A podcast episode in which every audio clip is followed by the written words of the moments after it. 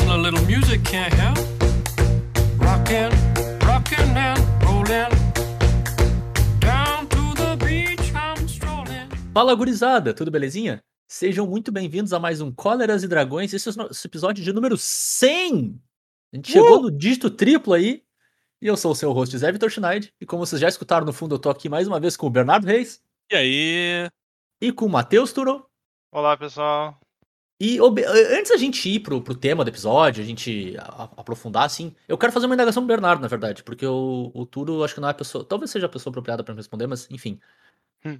Cara, esses dias eu tava fazendo uma trilha, tá? Escutando meu fonezinho de ouvido e tal, com a musiquinha lá no, no random, parará, pensando na vida. E aí tocou no meu random uma banda que fazia muito tempo que eu não estava, que era Nightwish. Tá.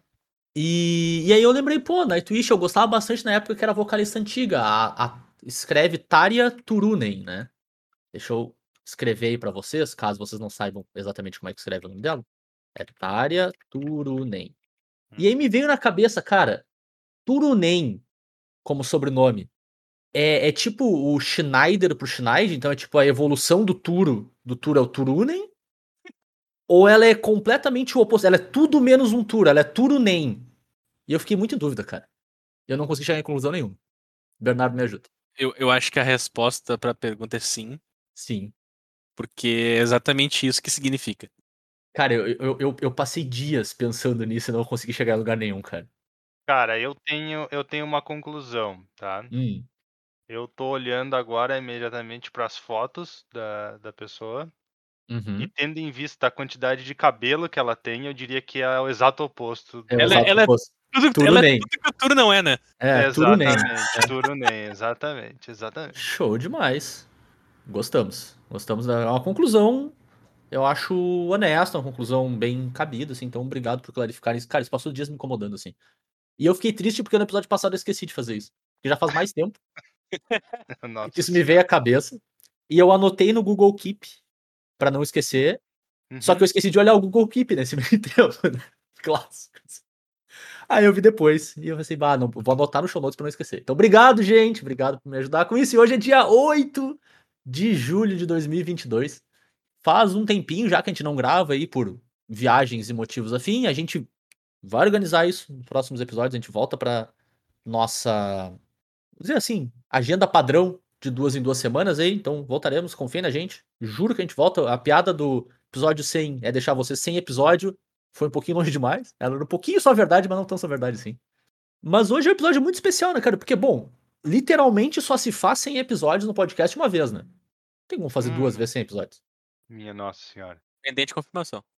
Então hoje a gente vai falar um pouco sobre a gente, no fim das contas, né, cara? Falar um pouco sobre, sobre a história do dos Dragões, tudo que a gente já passou, assim, que fases do Magic a gente viu, que reclamações descabidas a gente já fez. Algumas das, das ideias malucas que a gente achava que era uma baita conclusão, assim, que não levou pra lugar nenhum, né? E, enfim, tipo, falar um pouquinho sobre tudo isso, falar um pouquinho também sobre os nossos planos futuros, assim. Não são tantos também, mas falar um pouquinho sobre isso. E, sei lá, quase fazer um episódio comemorativo pra gente. Tipo, hooray, nós, a gente de fato chegou nos 100 episódios que o Turo lá no episódio, acho que dois duvidou que a gente chegaria. Sim, Né? não, vamos combinar, só um segundo. Eu fui o único que externou a dúvida. Sim. Tu é o único cuja, cuja dúvida tá na internet. É, porque eu tenho certeza que existem pelo menos mais duas pessoas que também tinham essa dúvida. Elas só não queriam admitir. Pô, cara, quem poderia ser essas duas pessoas que o Turo tá se referindo? Nesse momento eu tô ligando pra minha advogada. Curioso. Eu me nego a me posicionar sobre um tema desse sem minha advogada por perto. Aham, aham. Tem medo das minhas palavras serem usadas contra mim. O Zé vai me processar ao perigo. Cara, se eu Hum, disser que eu nunca duvidei, mas também nunca esperei, o que que significa? Que tu é uma pessoa sem expectativas. É sobre isso então, né, cara? E tá tudo bem. É isso aí. E tá, e tá tudo bem. Então é, é isso, né? O tema é sobre nós e também tá tudo bem. Hoje a gente vai falar um pouco sobre, sobre a gente. Em homenagem ao episódio 100, Vocês vão ficar sem conteúdo novo. Sem, sem tema. em homenagem ao episódio 100, vem com a gente descobrir o que, que a gente fala nesse episódio. Listen, boy, someday when you are older,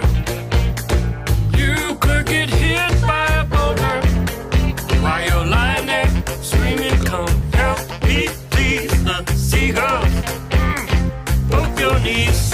Mas beleza, né, cara? Eu acho que uma coisa que é legal da gente da gente pensar é como que era o mundo do Magic quando a gente começou, né, meu? Lá em 2019? Foi 2019, né? Foi. É porque eu sempre tempo. confundo se foi 18 ou 19, mas acho que foi 19. foi 19. Foi 19, né? Cara, o pior, pior que eu confundo real, porque, mano, esses dois anos em casa, eu sempre penso, cara, a pandemia começou em 20 ou 21. Sim, porque parece que um, foi um ano só, mas foi dois. Foi um né? ano só, exato. Então eu sempre dou uma quebrada na minha cabeça. Mas 2019, lá, eu lembro que foi agosto, essa parte eu É. lembro. É, é igual o momento que eu fui ler um artigo que tava. Um artigo que os caras tinham linkado no, no Reddit. Uhum. Que era os 50 melhores filmes dos últimos 20 anos. E daí o primeiro comentário, assim, ó. 10 mil upvotes no comentário. Sempre lembrando que 10 anos atrás é 2002 e não 2002. 1990. Aham. é mais ou menos isso, né, cara? Pior que é mesmo, a nossa noção de tempo é uma desgraça, né? É, é complicado. E, e, cara, eu tava pensando assim, mano, qu- quanta coisa mudou, coisa que desmudou, coisa que foi e voltou. Porque vocês lembram que, tipo, o primeiro episódio que a gente gravou, que não é o episódio 1, né? Cara, Stoneforge foi desbanida do Modern e o cara ficou fazendo um AUE por causa dessa bagaça. É verdade. Cara, eu, eu- eu, vou dizer uma coisa: todas as minhas declarações feitas nesse podcast permanecem a mesma. Inclusive pelo fato de que Stoneforge tava show. Show. Stoneforge tava show de bola pra desbanir. Tá mesmo, E naquele fato momento foi. tá mesmo. Foi bem tranquilo, né? E ela é Bem super tranquila agora. Não, mas Hum. vamos combinar também uma coisa, né? Ah, o Modern de 2019 podia ter sido também o Modern de 50 anos atrás, né? Ah, sim, sim. Rotacionou duas vezes, né, cara? Porque, Vamos- tipo, Vamos comentar que em 2019 a gente tinha um deck dominante que hoje nem existe mais. não, que é o deck exato. de humanos. É, Aham. Cara, é como se fosse outro formato, tá ligado? É como se eu tivesse te dito assim, ah, ah, o Modern de 2019? Não, aquilo não era Modern, era Extended. Cara, Uhum. É. Ninguém baniu nada do deck de humanos, cara. O deck só sumiu. Evaporou. Na verdade, printaram Fury, né? Fury acabou com o troço. É, é que- porque, tipo assim, né, cara, isso, isso é um negócio que a gente vai ter que dizer, né? Até então o Modern não rotacionava. Aí ele passou a rotacionar, né? Uhum. Sim. E- Que é uma característica bem curiosa pro formato eterno, né? Escolhas. E aí, isso é uma coisa que a gente pode ressaltar bastante, né? Nesse tempo, desde que a gente começou a gravar, que é uma constante muito clara, né? Escolhas duvidosas por parte da nave mãe pra várias coisas, né? Questionáveis, no mínimo, né? Isso- É, que- Eu, Isso, tô- eu tô desde que a gente começou esse podcast, cara, esperando uma decisão coerente da nave mãe. Não, não, não. A gente Não, não, conseguiu não, uma. nenhuma. Uma a gente conseguiu. É que tá, ela toma algumas boas decisões, Uhum. mas nenhuma delas é coerente com a anterior. Ah, tá. Bah, eu, eu, eu É tenho. isso que eu eu, tô eu, querendo dizer. eu tenho uma que é coerente, cara. Bem coerente. Coerente? Uau, Sim. dale. Chamar a gente pros early access. Essa é sim, ó. Não. 10 de 10. não é não, não é não. ah, tá- é, tu, tu quer, tu quer fazer o gancho pra pedir desculpa pra nave mãe, é isso? A gente não participou do último. A Gente, gente não desculpa, nave mãe, a gente não gosta de Alckmin. A gente não participou do último Early Access. É. Desculpa, nave mãe. Carol, não nos arranca as orelhas. Ah, eu vou ter que abrir um. Vou ter que abrir um aspas aqui e dizer que demora 70 dias pra sair a próxima edição, tá? Uhum. É, vai ser longo, né? são 70 dias até sair a próxima edição standard, que vai ser a nova Dominária, né? Uhum. É isso aí. Cara, É 70 dias no Arena, onde o foco é Alchemy. É. O novo passe é pra Alchemy, o novo draft é pra Alchemy. Tu não consegue jogar nenhum outro draft em formato importante, só tem o Quick Draft que vai ser dos formatos antigos, então acho que o próximo é alguma Innistrad. Então assim, ó, durante 70 dias vai ser bem complicado a Arena pra mim. Eu tenho isso pra dizer. Isso que eu tô jogando bastante Standard, cara. Tô jogando bastante Standard. Adoro o deck BW, acho o deck Grixis uma aberração. Mas, cara, 70 eu, eu pensei dias. que de- o Bernardo ia aproveitar pra anunciar que então ele ia mudar pro MOL. Mas não, Opa! Mas então, cara, o Magic Online aconteceu o seguinte: eu tentei acessar minha conta e eu sem querer bloqueei ela. Então temos que Meu. Desbloquear a conta. Então Alô, por isso Mãe, não ajuda a ocorreu gente. transição. Alô, nave mãe, ajuda a gente. É, Por favor. Sem, sem querer, assim, sem querer, a gente, a gente bloqueou. Sem querer, querendo, assim. como- Não, não, mas foi sem querer mesmo, foi sem querer mesmo. Sem querer, canta sempre pela terceira vez. Eu nem sei como é que se bloqueia uma conta, mas tudo bem. Porque eu quero. Eu quero ver o que acontece. Todos os torneios agora são Pioneer. Pra mim montar um deck Pioneer, como eu passei dois anos sem jogar Standard, é comprar um deck do zero, basicamente. Porque É, o Pioneer é ótimo. O Pioneer é excelente pra quem tá jogando Standard. Porque tu tem quase tudo ali, tu compra uma outra coisa e fecha. Uhum, Pra mim falta dois anos de carta. uhum. Então, assim, ó, tá bem complicado. Eu tenho que comprar um deck inteiro, então eu tenho que avaliar bem o que, que eu quero fazer. Então eu vou tentar jogar Pioneer no, no Magic Online e ver o que, que sai de lá. Então, parece um plano bem sólido, assim. É. É, Quando É um tu optar pelo. Burn, eu tenho uma. Uma Chandra que foi no casamento pra te passar. Essa aí é uma que até hoje eu não consigo entender o preço dela, mas tudo bem. É isso aí, mas é o que é. Já, já tá tempo suficiente pra ser verdade, tá ligado? Mas, ô, Turno, a tua mão é barato? É mais barato. Aí sim. Pô, isso é um negócio legal, né, cara, que a gente pode falar que a gente viu aqui no, no na nossa história, né, na nossa vida de Kid Podcast. Que, Hum. cara, a gente tá aí desde antes do Pioneer. A gente viu o Pioneer ser, a gente viu o Pioneer ser lançado, né? Aham, A aham, gente viu o Pioneer morrer aham. e a gente viu o Pioneer ressuscitar no terceiro dia. Que frase linda. Pioneer é, é- é o legítimo Jesus Cristo do Magic. Pô, mas e, e essa, cara, essa aqui eu boto, boto a mão no fogo pela nave, nave mãe, cara. Eu achei uma baita escolha lançar esse formato, cara. Bem legal mesmo, assim. Pegou um. Fez o que o. A gente já falou disso, né? Obviamente, mas fez o que o Modern fez na época, de tipo assim, ah, Legacy é grande demais, as pessoas não conseguem as cartas. Corta aqui e faz um novo, né? E, Uhum. cara, o formatinho é legal, o formato é divertido. Foi uma pena que ele foi lançado pouco tempo antes da gente não conseguir jogar Magic fisicamente por tanto tempo, né? Sim. Mas legal que, tipo, ainda é o plano, né? Essa é uma decisão coerente, se parar pra pensar. A Wizards apostou nessa ideia. Quando voltou a ter Magic físico, ela fez o double down na aposta, né? Ela foi lá e disse: não, nosso primeiro ciclo competitivo vai ser no formato que a gente botou fé. Lançou Challenger Deck até um pouco antes disso, né? Pra dizer, meu, tem carta aqui, tem deck aqui, quer começar a jogar, tá na mão. Ah, vai sabe? ter mais agora, vai ter mais E agora. vai ter, é, e vai ter mais agora, cara. Essa, esse aqui é um caminho bem coerente, assim, cara, e que eu acho, pô, muito legal, cara. O formato é bacana, é massa. O que eu não gostei é da visão da Wizards pro formato, né, cara? Justamente por causa dessa ideia de, pô, tem um novo formato, ele é menor do que Uhum. o anterior que a gente tinha.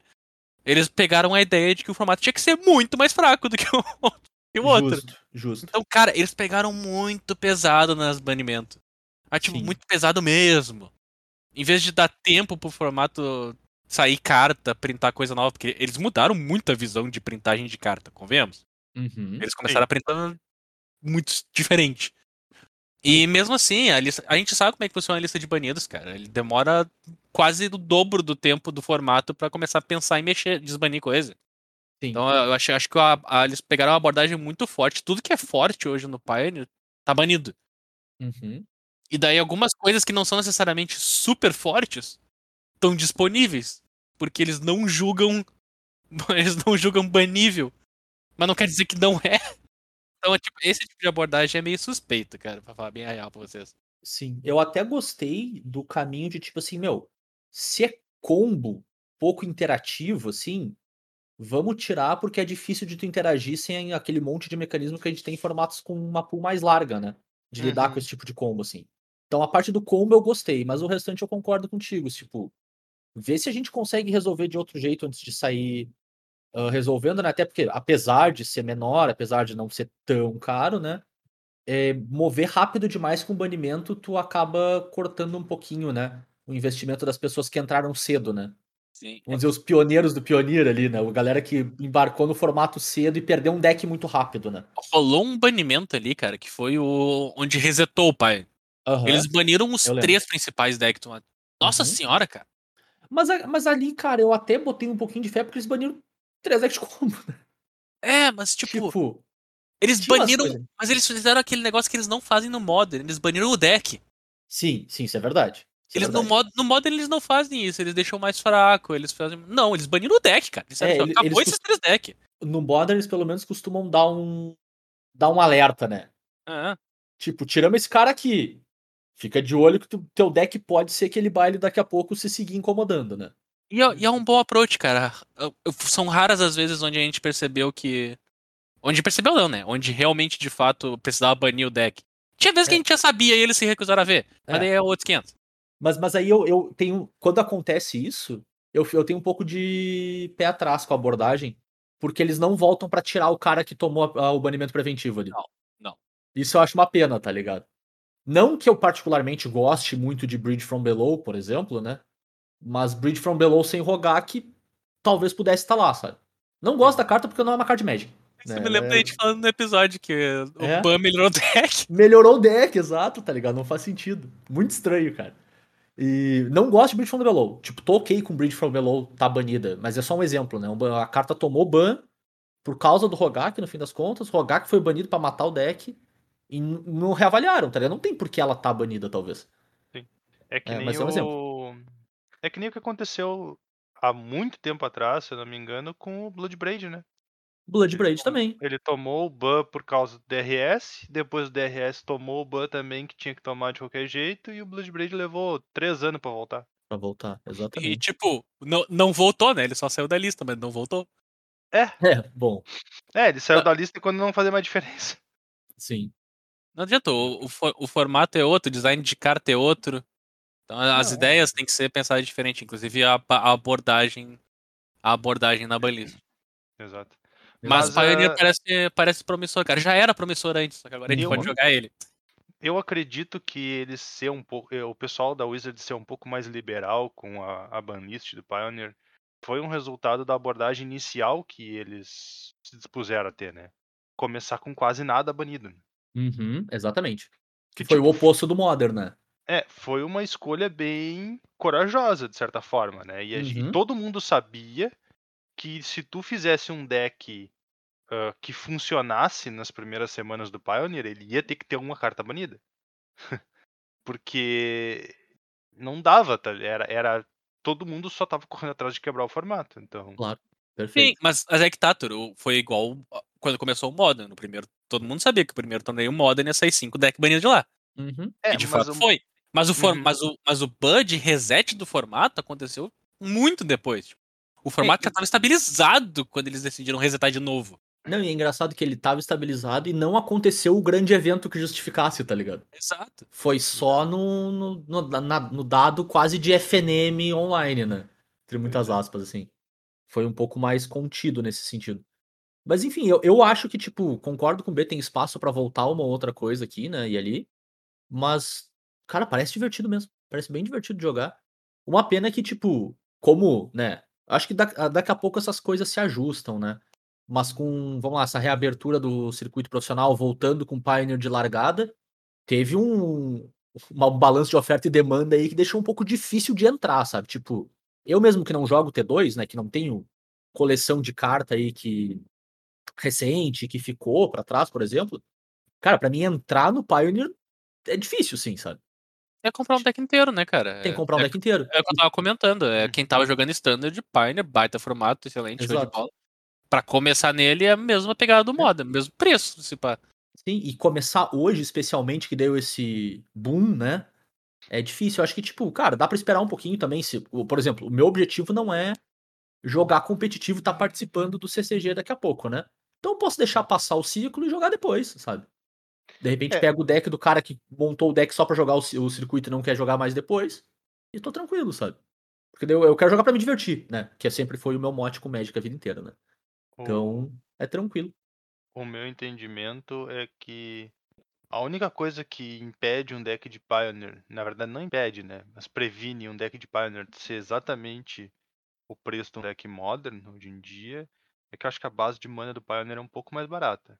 Quem dera Mas- fosse, Turo, porque os últimos terrenos que saíram no Standard são Bom, é verdade. caros, velho.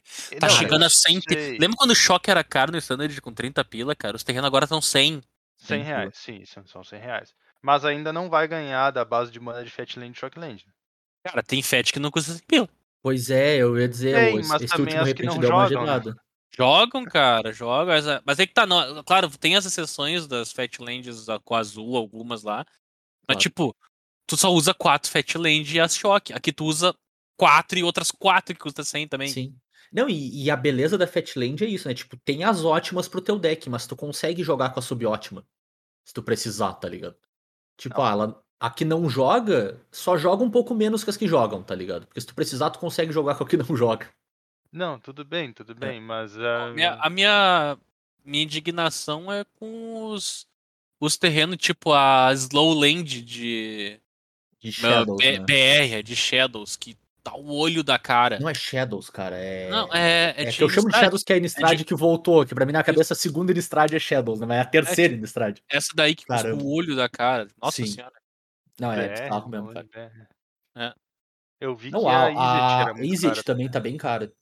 Sim, eu, eu lembro que eu fiquei chateadíssimo, cara, quando eu tava montando o meu deck de True Commander, que eu tive que comprar a, a, a essa terreno Izzet full art porque eu não achei o normal em lugar nenhum.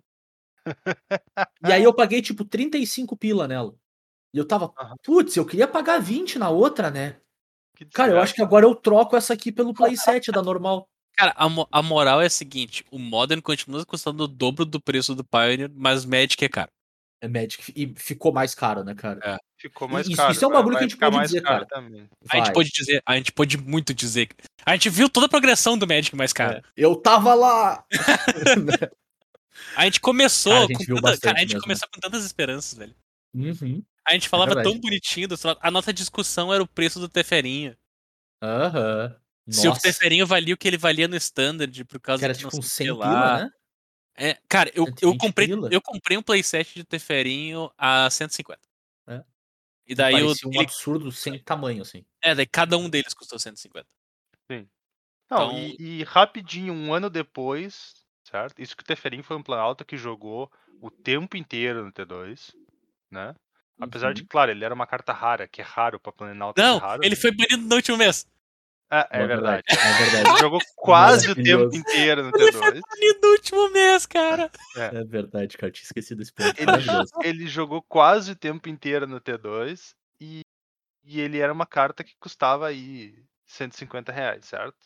Logo Uhum. em seguida, os magrão me lançam aquele Teferi de 4 mana que tu podia ativar no turno do oponente. Nossa, é verdade. É uma carta que não jogou quase nada e que saiu custando dos sei, 300 pila e aí baixou pra 220 e lá ela estacionou pra todo sempre. E ficou pra sempre. Agora, exatamente. velho. E é capaz não- de hoje ela ainda ser 200 e tantos pila. Eu, eu vou Ainda pro- sem motivo nenhum. Descobre procurar. descobre. E, e, cara, isso, isso é um negócio legal, já que a gente falou em Teferi, né? A gente começou no fim do reinado do Teferão, né, cara? O Sim, fim do Reinado sim. Teferão. Tá 50 Humana. pila. Monstrão. Ah, 50 pila é honesto. Ah, Pila 50 é- pila. Segue, uma carta que segue de não jogando nada. É que realmente. não jogando nada. É. Ô, mas o Tef... Então, a discussão era justamente essa. Era, o- era o Teferão, mítico, de 5 mana, ganhava jogo, custou 250 pelo no Standard, porque mereceu. E Aham. daí veio o Teferinho, 3 mana, raro. Por que, que ele também custa perto disso? Sim. Não fazia É- sentido, né? Essa era a discussão. Mas daí o Teferinho se mostrou Teferinho. É, o Teferinho era nervoso. Atualmente banido no Pioneer, né? Hum. Que conste que Teferão ainda custa 250 pila.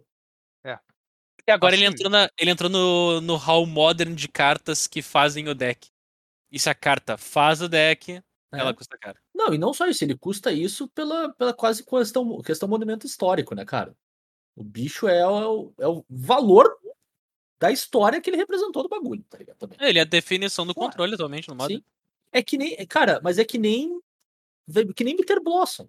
Acabaram de representar Bitter Blossom, acho que pela terceira ou quarta vez, e ainda é cento e poucos pila. Cara, Sabe? sabe uma Não conversa baixa, não que eu existe. Não faz que eu sentido. tive esses dias? E dá pra Hum. colocar aqui. Quando a gente começou esse podcast, cara, ainda se argumentava sobre a existência e utilização de comando críptico. Uhum, é verdade. Comando críptico sumiu da face da Terra. Desapareceu, né? Não, impressão tua, Bernardo. Ele evoluiu pra uma carta de uma mana verde. Ele, ele é um delírio coletivo. cara. Tipo, Pior que a verdade desapareceu, né, cara? desapareceu, sumiu. Não tem como. Tu não consegue justificar usar um troço desse mais. Não, por causa que agora tem uma carta de 3 mana que faz melhor. Sim. E, eu- e uma outra. E uma outra que tu pode isolar uma carta da mão, que também custa 3 mana, mas não custa 3 mana Yep. nunca. Custa zero manos. É, é muito melhor tu usar o Archmage Charme, que tu Uhum. pode comprar duas cartas. Ou então tu, do que usar o comando críptico, que pode fazer duas coisas. Coisa incrível, né, cara? O- Olha, o que, o olha que a so- o que veio. soa muito estranho quando tu pensa em construído, né, cara? Exato. É que o valor é, o valor é outro das cartas. As cartas. As cartas. Antes a gente tinha o deck que gerava valor, que era o controle, o deck que gerava meio valor, que era um Jund, e os outros decks que não geravam valor, só comprava a carta do turno e faziam o que eles faziam. Uhum. Agora todo deck tem valor embutido. Uhum. Independente se ele. Se ele tá querendo gerar o valor ou não. Ele tem valor embutido nele. E daí o comando, o Archmage Charm se torna uma carta perfeitamente viável pra isso, porque tu vai gerar valor com outras cartas pra te compensar usar o Archmage Charm, Uhum. pra só ficar segurando pra fazer uma counter spell, por exemplo. Uhum. E Você se for o necessário, tu- Coitado, dizer, o coitado do Jund evaporou, né? Agora ele pereceu de vez, né? Mas então, ele pereceu, mas. Aí que tá. Ele tá num momento onde se tu acertar o metagame pra ele, tu ganha. E eu gostaria de estar fazendo piada, mas não é. Porque os decks populares do momento são Living End. Uhum. E Living End, historicamente, é um match horroroso pra Jund. Porque tu não interage com ele. No Claro. momento que o Living End baixar de popularidade, porque o haste contra Living End é muito grande, os decks que vão ficar jogando vão ser, vão ser ah, Murktide, Martelo, Death Shadow, Elemental. E daí tu pode jogar de Jund. Pois é, mas no mundo onde tu pode jogar de Elemental e Orion, existe Jund de fato? Porque aquele deck não Elemental lava, passa e cozinha contigo? ele lava, passa e cozinha se ele consegue jogar as cartas que importam pra ele. Então, se tu, se tu tirar o Almanaf da mão inicial dele, o jogo já fica mais complicado. Entendeu? Se tu, se tu ah, começa a atacar os- as card advantage dele com as tuas emoções, barra descarte, barra o que for, fica mais difícil. Ele gosta de ter cartas na mão, por mais que elas sejam terrenos. A Liliana não deixa de ter cartas na mão. Então, esse é o tipo de combate que tu faz. É o combate que ele 50-50? É. Mas tu joga de Jund e não, é uma escolha, não seria uma escolha horrorosa. Dá pra argumentar que tal escolha é melhor. Mas tu consegue jogar de Jund se não tiver um deck tipo Living End jogando. Se Living End tá jogando, ou o deck de Rhino tá jogando, tu joga de Jund e toma um pau. Porque tu não bate de frente. Tua melhor resposta pra aquilo é conjurar uma mágica preta que vai exilar todas as cópias de Living End. Daí tu começa a brigar. Mas sem ela, tu nem começa. Mas, cara, deixa, deixa eu pegar uma, uma curva no, no fato que a gente falou de Orion Hum. e dizer, cara, que fazem dois anos que saiu esta bagaça e eu ainda não consigo conceber a ideia que tu tem que usar o Orion pra justificar tu ter 20 cartas a mais no teu deck, cara. Como é que pode, Joga né, com as velho? 20 cartas a mais, então, tá ligado? Que, ah, que, que agonia, cara. É que Tipo, a diferença do Companion é muito grande. Que, que coisa. Que coisa desnecessária que eles criaram, né, velho? é, É. é. Que negócio desnecessário. Pra quê? Olha o que eles fizeram com o jogo. Cara, assim, ó, por mais que tenha coisas que eu goste nela, no final das contas, Icória é uma edição que se ela não tivesse saído, era muito melhor o Magic. Uhum. Concordo. Não, a gente, a A, gente, gente tem duas tempo de delas, né? podcast, Core e é, Eldraine, né, cara? Nossa, Eldraine. Eldraine até hoje tá no formato. É. Cara, Eldraine eu, Tem eu, DT2, né? eu, Eldraine eu não Eldraine acho que o Magic fica melhor sem ela. Por mais que ela tivesse alguns problemas. Eu acho. eh, Não, eu não, Eldraine, que ela- Eldraine tem umas cartas que se encaixam bem. Tipo, Somerville no Modern é ótimo. A existência É. de Somerville no Modern é muito bom. O que, que é Summer E- Veil? Summer veio. Uma verde. of Summer. Veil of Summer, né? É, é. Tá, mas Veil of Summer não é Eldraine, é o M alguma coisa, não é? É, é Ah, verdade. nossa senhora, é M, é M alguma É? coisa. É cara, verdade. Eldraine, o Eldraine tem o gigante. Eldraine é gigante, era uma vez, Oco. É o gigante. A gigante é, Fadinha. é a carta saudável de, de- Até a fadinha eu tenho meu pé atrás. O gigante é a carta tri. Não, o resto a fadinha, a fadinha é, é, é legal. A fadinha é legal. A fadinha bo- tirou a Vendilion Clique, cara. Eu não consigo gostar de uma carta que tira Vendilion Clique dos bagulho. Eu gosto, Ah. cara. Eu não gostava de Vendilion Click, Eu honestamente. adoro Vendilion Clique, cara. Eu também gosto da bom. Vendilion Click, mas não vou dizer que a fadinha é ruim porque ela tirou o lugar da outra. Não, ela é cara, ruim. eu- Ela é O trouxa. podcast começou em 2019, o Draine tá desde esse período no standard, né? Sim, eu, eu tô esperando a Wizard anunciar qual é o próximo arquétipo de Eldraine que eles vão banir no T2. Cara, é. Deve ter tipo uns tipo, três ainda pra tirar. Se eu não me engano, o nosso terceiro ou quarto episódio é o episódio que a gente começa a falar que o. O T2 tem estado de oco e que ele provavelmente vai ser banido. Por aí, cara. É. Deixa eu ver. um episódio- Eldraine. Pô, e esse podcast me deixou muito feliz, cara, porque ele deixou gravado que eu deixou gravado eu avisando sobre o Oco. Eu avisei as Sim. pessoas do Oco, cara. É verdade, é verdade. E, e tá gravado, essa é a melhor parte, tá É gravado. verdade. Episódio 2, cara, é isso aí. Mas a gente tem que lembrar de uma coisa também, né, Bernardo? A gente passou o tempo inteiro dizendo que a Anissa era o problema, né? E a Anissa era o problema. Era. Ela Era. era o problema. E ela ficou até o último dia de T2. Mas a gente Sendo também. problema. Ela sim. Ela sim. A gente, a gente também votou e decidiu que não valia a pena banir o Oco antes de chegar a Tero. Ah, isso, isso, isso, eu Aham. defendo, isso aí eu defendo até hoje. Eu também. Isso eu E defendo até aí- hoje, cara. E aí a gente ia ter visto o T2 de Oco e Uro. É, e Pô, daí e, podia. e Oco, Oco é uma Mas baita daí, carta pra Turo, ganhar duro, né? Turo, olha Eu que sei. vantagem, cara. Se eles tivessem jogado junto, eles saíam abraçados. Mas não, o Oco saiu primeiro e o Uro demorou outra vida pra sair. É. Não, se eles tivessem saído junto, cara. Olha, olhava o deck e dizia: o que, que a gente tem aqui? A gente tem Era uma vez, a gente tem Veil of Summer, a gente tem Oco, a gente tem Uro. Corta essas quatro. Ah, De uma vez. Era uma vez, Era no- uma vez, é né? verdade. Essa é a legítima carta que o nome já diz tudo, né? Porque ela É, É uma lenda, foi uma fábula. banida em todos os lugares que ela podia ser usada. É uma fábula. ela ainda, ainda vale um Legacy. Ah, E ela vale no. Commander XD. ouro. Pô, do Legacy Zé, é boa mesmo, cara. Zé, isso, sabe o que os companheiros me lembraram, cara? Hum, não pode Nós ser bom. presenciamos as cartas de três manas serem banidas do Modern e desbanidas. É verdade, é verdade. Cara, e, e, e aqui eu quero lembrar, cara, que a gente não. Eu não falei no episódio, eu acho. Mas eu tava pisurando, tipo, pesquisando o nosso próprio episódio pra, pra lembrar de tudo que a gente já falou, né? hum. E, cara, eu anotei em algum lugar que eu achava que o Lurus talvez fosse muito difícil de usar pra justificar. Triste, né, cara? O que, vamos ser honestos, eu acho que eu acertei só no T2. Cara, então aí é que tá. É que o cara olhava pro troço e aí pensava, mano, isso aqui vai dar muito errado. Só que por outro lado, também pensava assim, tá, mas os caras devem ter testado isso. É, Então é. quando vê, é eu que tô avaliando mal, tá ligado? Mas a Uhum. real não, é que os caras não tinham testado o troço, tu tava Nem avaliando né? certo e tá, ia dar muito errado sim. Então, Era isso que tu aí. queria pensar, né? É.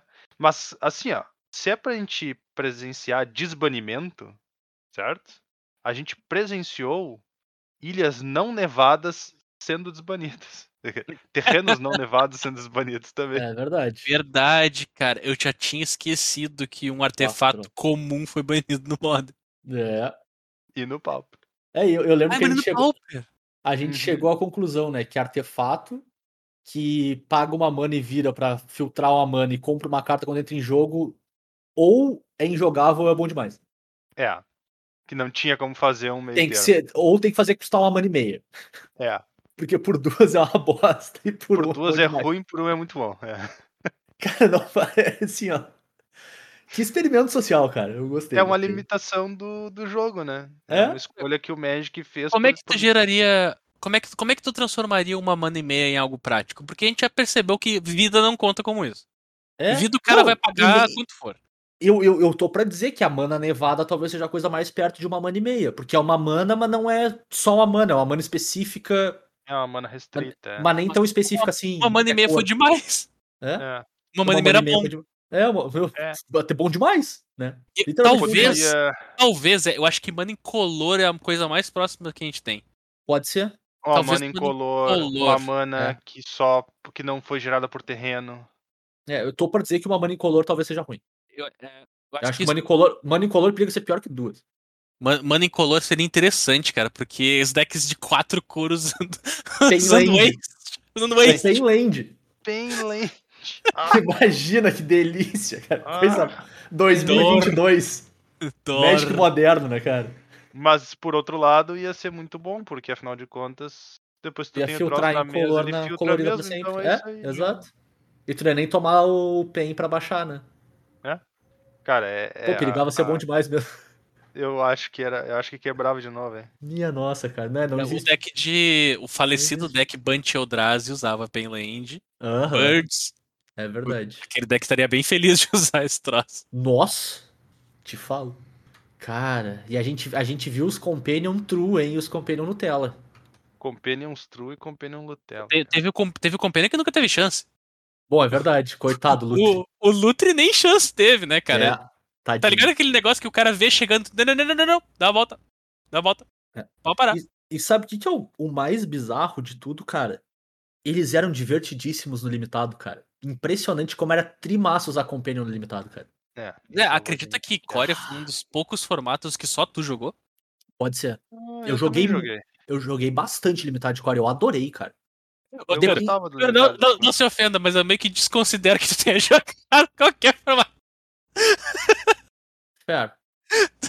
É só, eu meio que desconsidero. Então se tu jogou, diz que tu jogou, porque eu não vou considerar, não. Eu lembro que eu joguei o, o- o limitado de core e achei razoavelmente legal, bem bacana, inclusive. E, e é interessante também, por outro lado, outra edição que destruiu o T2, que foi o Drain, que a gente comentou, né? Também tinha um limitado muito bom. Bom, O concordo. Drain contigo. tinha um limitado. Ele era diferente o suficiente pra ser bom, mas ele entrou naquela categoria de drafts que quando voltou tava estragado. Sim, concordo. Concordo. Certo, beleza, beleza. Quando ele voltou, ele tava 100% estragado, cara. Mas, mas e Coreia também não fugiu muito disso também, não, cara. É, é, hoje em dia, vamos combinar que a maior parte das edições é assim, né? É, É, eu, eu tô pra é, é dizer. Eu, eu tô pra dizer que, tipo. Porque essas duas edições, quando elas saíram, só tinha draft de bot. Não sei se vocês lembram disso, né? Ah, é. Nenhuma delas tinha Verdade, né, draft com cara? pessoa ainda. Porque o draft com pessoa veio ano passado. É, 21, É cara, verdade. Eu tô pra te dizer que Coreia, eu fiquei feliz de não ter jogado, porque tudo que eu escuto os relatos é que os caras jogavam contra deck de ciclar. Só isso que tu Sim. encontrava. Mas, mas aí, assim, ó, os dois formatos, né? Tanto Eldraine quanto Ikoria melhoraram depois que ajustaram os bot. Porque o, o, o primeiro Eldraine era o deck de mil, né? Que tu conseguia draftar o, o Merfolk lá de uma mana Mila 4. Aham. Sim, Oito e deles. que E a counter spell que me lava quando. Exato. Então o primeiro Eldraine foi tão ruim quanto o primeiro Ikoria. Só que o primeiro Ikoria foi mais rápido pra galera quebrar. Uhum. Eu lembro, tipo, segunda semana, quanto muito, é, já, já tava o farm de deck de cycling, assim. Quanto o Eldraine demorou um pouquinho pra chegar no deck de mil, assim, para as pessoas perceber. Mas é, né, teve- tiveram alguns alguns decks que se tornaram bem insuportáveis por causa do Arena. Em alguns formatos. Uhum, Eu não também. lembro de formatos de draft normais que tiveram forma, assim, decks insuportáveis que nem depois da geração Arena, né, velho? O deck É. de mil, esse, do Uhum. Drop 1 de Eldraine. O deck de mil, que não era mil, de Ravnica. Que tu ficava Nossa, é verdade. embaralhando o teu deck o tempo todo. Mas esse, cara, esse eu tenho que dizer assim, ó. Eu me senti em, tipo, 1999, 2000 de novo, sabe? Uhum. No sentido de. De novo, né? De novo, como se eu tivesse jogado Magic na época, né? De novo. É, porque é maravilhoso, mas enfim.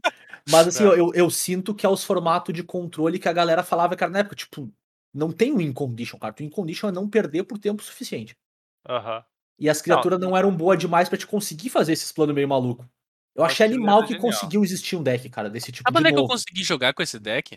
Hum, Mas da- e daí vocês vão me achar um super vilão. Eu consegui jogar com isso em side event de GP. Porque não tinha tempo. minha nossa. Então É, é, foi mesmo. possível, é possível que eu tenha jogado com esse deck no side event de GP e meu oponente concedeu a partida depois do primeiro jogo. Justo. Tá? É possível que isso tenha acontecido. Ele simplesmente pegou, recolheu as cartas e disse isso não vale a pena. É, e ele tá certo. Ele tomou a atitude mais correta possível. Não vale mesmo. Maravilhoso, maravilhoso. Mas assim, o... tem a questão do, do- desses decks ter aparecido muito por causa dos bots, que facilitavam bastante para o cara conseguir esse tipo de carta, né? As cartas específicas que o, que o deck queria. Uhum. Agora, pra mim, é interessante como a minha experiência com essas edições ela não foi bagunçada, porque eu quase sempre jogava só a primeira semana. Justo. E, tipo então não assim, dava tempo, né? É, de e, e aí. bagulho. E às vezes eu jogava assim. Teve. Eu acho que foi. Foi Icória que eu acho que eu joguei tipo. Seis. eh, Seis não. Uns 10 draft numa semana. Porque eu tava gostando muito de jogar os drafts de Core. E Uhum. aí, terminou aquela semana, nunca mais olhei pra edição também. Cara, e, então- foi, foi- e foi bom mesmo, cara. Foi bom e, mesmo. fun- e funciona bem. Eu acho que funciona bem, cara, só jogar a primeira semana da edição e ir embora. Não, mas assim, e Corea, a, a versão de Corea que voltou é diferente do que o Bernardo falou de Eldraine. Eldraine quando voltou era todo torto. E Corea quando voltou era bom. E Corea com gente é legal. E Corea funciona bacana, assim. Eu treinei com Tipo- gente ficou pior. É, dei com gente ficou horrível, porque era mono-red, pauleira, super Era agressivo. mono-red pra tudo que é lado, É, cara. Era é bizarro, pode? assim. Um formato tão denso, né, cara, que tinha um monte de opção, era mono-red. Era muito estranho. Agora, Icória, Icória tinha um problema.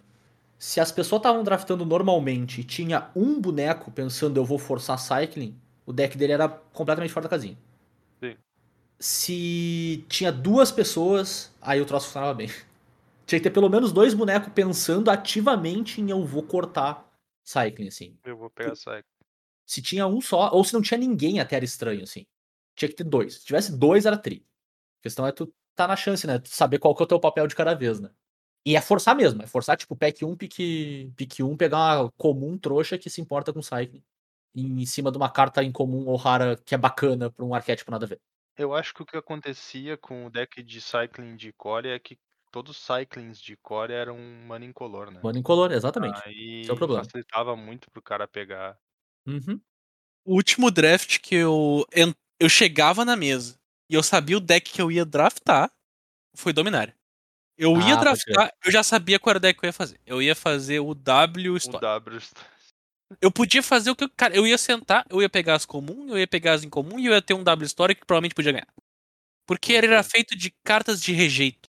Uhum. E nenhuma das cartas raras da edição efetivamente se aplicava naquele deck. Então muita ga- a galera ia abrir as raras massa, ia querer montar os decks ao redor daquilo e ia fazer o W Story. Sim. E eu ia te E matar um com um deck bicho que duas mana, roubava dois as um. partidas das pessoas, né? Sim, ele roubava a partida das pessoas, porque era um bicho duas mana, dois um, que se tu castou uma mágica história que ele era imbloqueável. Uhum. E um outro bicho que ganhava voar, se eu não me engano. Uhum. Tinha um outro bicho que virava coisas. Tudo isso conjurando coisa histórica. Uhum. E nesse meio tempo tu tinha tuas sagas. Então, tu olhava, opa, saga, pega. Não importa qual saga é, é uma saga. Ela é azul ou branca. E assim que vai. Era deck muito estranho. E tinha uns artefatos bacaninha também na edição que acabavam funcionando muito bem. Sim, pra te ter uma ideia, né? o deck tava ruim quando tu tinha que usar o drop 1. O passarinho a mano 1 que tu congela histórico da Scry. Esse- essa era a versão ruim do deck. E mesmo, e mesmo assim, tu equipava o passarinho com um troço, batia Eu ia cara. dizer que, que equipa aquela espadinha que é uma beleza, né? É, Equipa t- t- espadinha e tome-lhe.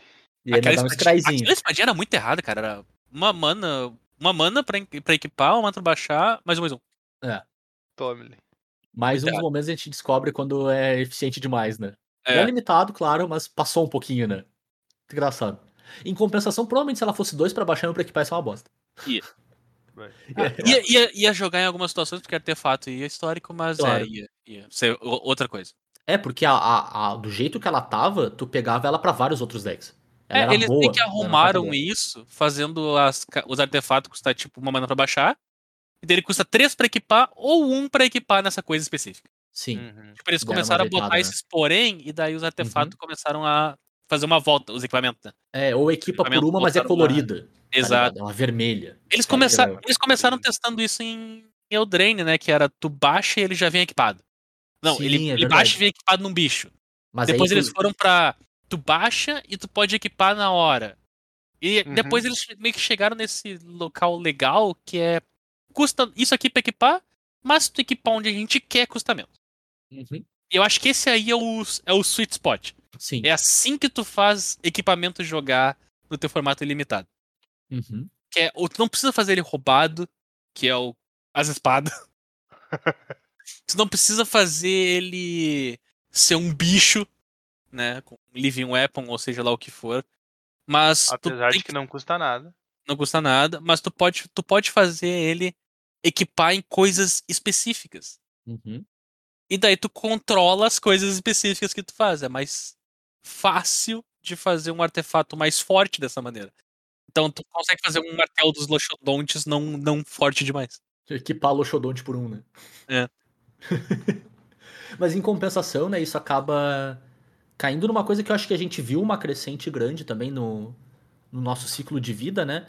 Que é hoje as cartas são mais convolutas, né? Elas têm mais texto, elas têm mais especificidades, têm mais coisas que tu precisa estar prestando atenção, sabe? E às vezes até de jeitos parecidos o suficiente pra te querer atalhar, mas com um detalhe minimamente diferente, isso cartas da mesma edição, assim. Então tu ter sempre essa aqui é a que faz o que mesmo, e aquela ali é o que faz o que mesmo. A gente tá numa era onde as cartas fazem muita coisa ou coisas muito diferentes, né? E, cara, como tem texto nas cartas hoje em dia. Ah, cara, essa última Minha edição nossa. que saiu de Commander é um exemplo disso. Não, ela, ela é o auge do auge, né? Eu via duas cartas, eu tinha lido duas redações do Enem, eu tava de boa. É, mas, mas até a gente tava falando do deck de, de Almanaf, né? Antes do, do Modern. Também é um- as cartas novas do deck, tudo tem bastante texto para pensar. É, Sabe? o, o Omanaf é um que se tu pegar ele, ele praticamente tinha que ter um scroll bar na carta, né? É, Saiu Verdade. agora nessa edição. Vocês viram o. Cara, o Jerry Thompson disse. Tu re... Tá ligado aquele meme do você literalmente não pode inven- inventar isso aqui? aham. Ele botou uma carta nova que saiu que é azul. Que ela foi feita só pro. pro Al- Alchemy? Sim. Ah, Só pro- O Digital. bicho, o bicho tem um scroll base. O base dele tem um scroll na, no texto. De Minha tão nossa, gigante cara. que é. E ele é só uma carta digital. Então, tipo, ele foi feito pro digital e o base dele tem um scroll. Então, só, Cara. só imaginem. Scroll bar, scroll bar no bicho, tá ligado? E, e- outro bagulho, né? Outra coisa que surgiu no nosso tempo de vida, as cartas de mentira, né, meu? Que tristeza, né, velho? Ah, eu não me incomodo. Ah, que tristeza. Eu Eu, falo- eu- eu também não, não me eu me incomodo. incomodei, eu me incomodei, Aham. Mas eles eu- A arrumaram gente isso. lembra. mas eles arrumaram isso. Eles adoram inventar formato parede. Inclusive, se chutar um balde, acho que eles inventaram dois agora nesse intervalo de gravação desse podcast. Certo. Mas o que eu vou destacar é que eles corrigiram isso, fazendo um histórico sem as cartas. Tem as cartas, né? sem as cartas modificadas. Então eles pegaram o histórico, que era um formato que era assim, e fizeram as cartas pra ele modificadas do Arena. Eu Uhum. não gostei, eu discursei sobre isso. Uhum. Então eles ok. fizeram um novo formato, que é o histórico de novo, sem as cartas modificadas do Arena, que é pra ser o mais próximo possível do papel, que convenhamos era o que era o que a gente queria. A gente Ah, queria então uma tem- É, o que tu proximidade queria, pelo menos. arena. Histórico na arena hoje em dia. Era, era uma proximidade de papel e arena. Não, não. eu queria- a gente queria uma proximidade de papel e arena. A gente queria que o troço fosse mais próximo. Certo. Não, Eu- não eu- tipo, dois extremos. É, eu acho que o, o ponto principal é tu não queria que literalmente fosse outro jogo. Exato, tu Né? queria que eles fossem, tu queria que eles fossem mais juntos. E que tivesse alguma coisa que ligasse eles. Porque Sim. o que tu tinha era o standard, cara. E, e- forçar standard das pessoas é complicado. Uhum. Então, Cara, e- eu até hoje eu ligação. acho eu acho o Alchemy uma boa escolha, porque dá pra eles a liberdade deles inventar as besteiras que eles quiserem sem cagar as cartas de verdade. Uhum. É, Então, eu, eu- Agora, agora é uma boa escolha. Porque eles isso, fizeram como tá um agora, né? formato que não tem. É, Quando ele- o porque único literalmente formato isso, que né, cara? tinha era com as cartas editadas de mentira, aí ficava ruim. Porque é literalmente isso, né, cara? Tu tem a escolha de jogar como tu quiser, assim. Exato. Ah, Eu, é eu, eu nunca me. Tipo assim, eu nunca me opus a ter as cartas exclusivas digital. Eu acho, tipo, meu, quer fazer, faz. É pra isso que tu fez um jogo digital, né? Não é pra só replicar o que tu tem no papel. Né? Eu acho que é, é desperdício da, da plataforma, quase, tá ligado? Já que tu Uhum. pode, por que não? Aproveita que o troço te permite fazer isso, né? Faz nerf, faz ah, melhoria nas cartas, faz o que tu quiser, sabe? É, porque daí Mas você ela pode é- nas cartas e não bane nenhuma. Risos! Cara, eu, eu me nego a comentar isso. Eu me nego, eu me nego. Não! Não pode, não pode. Não, eu Mas- ainda, não, ainda não consegui acreditar a carta que escolheram pra banir, mas beleza. Eu não sei nem por que que baniram, nem, eu me, me neguei a ler a justificativa, nem sei que deck que jogava, que deck que usava. Não faz sentido. Mas eu, eu, eu concordo com o Bernardo que eu acho que o ideal é tu ter escolha, cara. Mas e, se eu não quiser, se eu quiser jogar no meu computador, mas não quiser jogar com esse conjunto de regras que tu tá me colocando na frente, assim, sabe? É legal ter escolha. Mas, tipo, não- enquanto uma não atrapalha a outra, que é bem o que o Turo falou, né? Tipo, enquanto uma Sim. não tá. Cara, bota o máximo de Eu- opção que tu puder, eu sabe? tava Show. indignado, Zé, que o formato histórico que eu tava começando a achar interessante, Claro.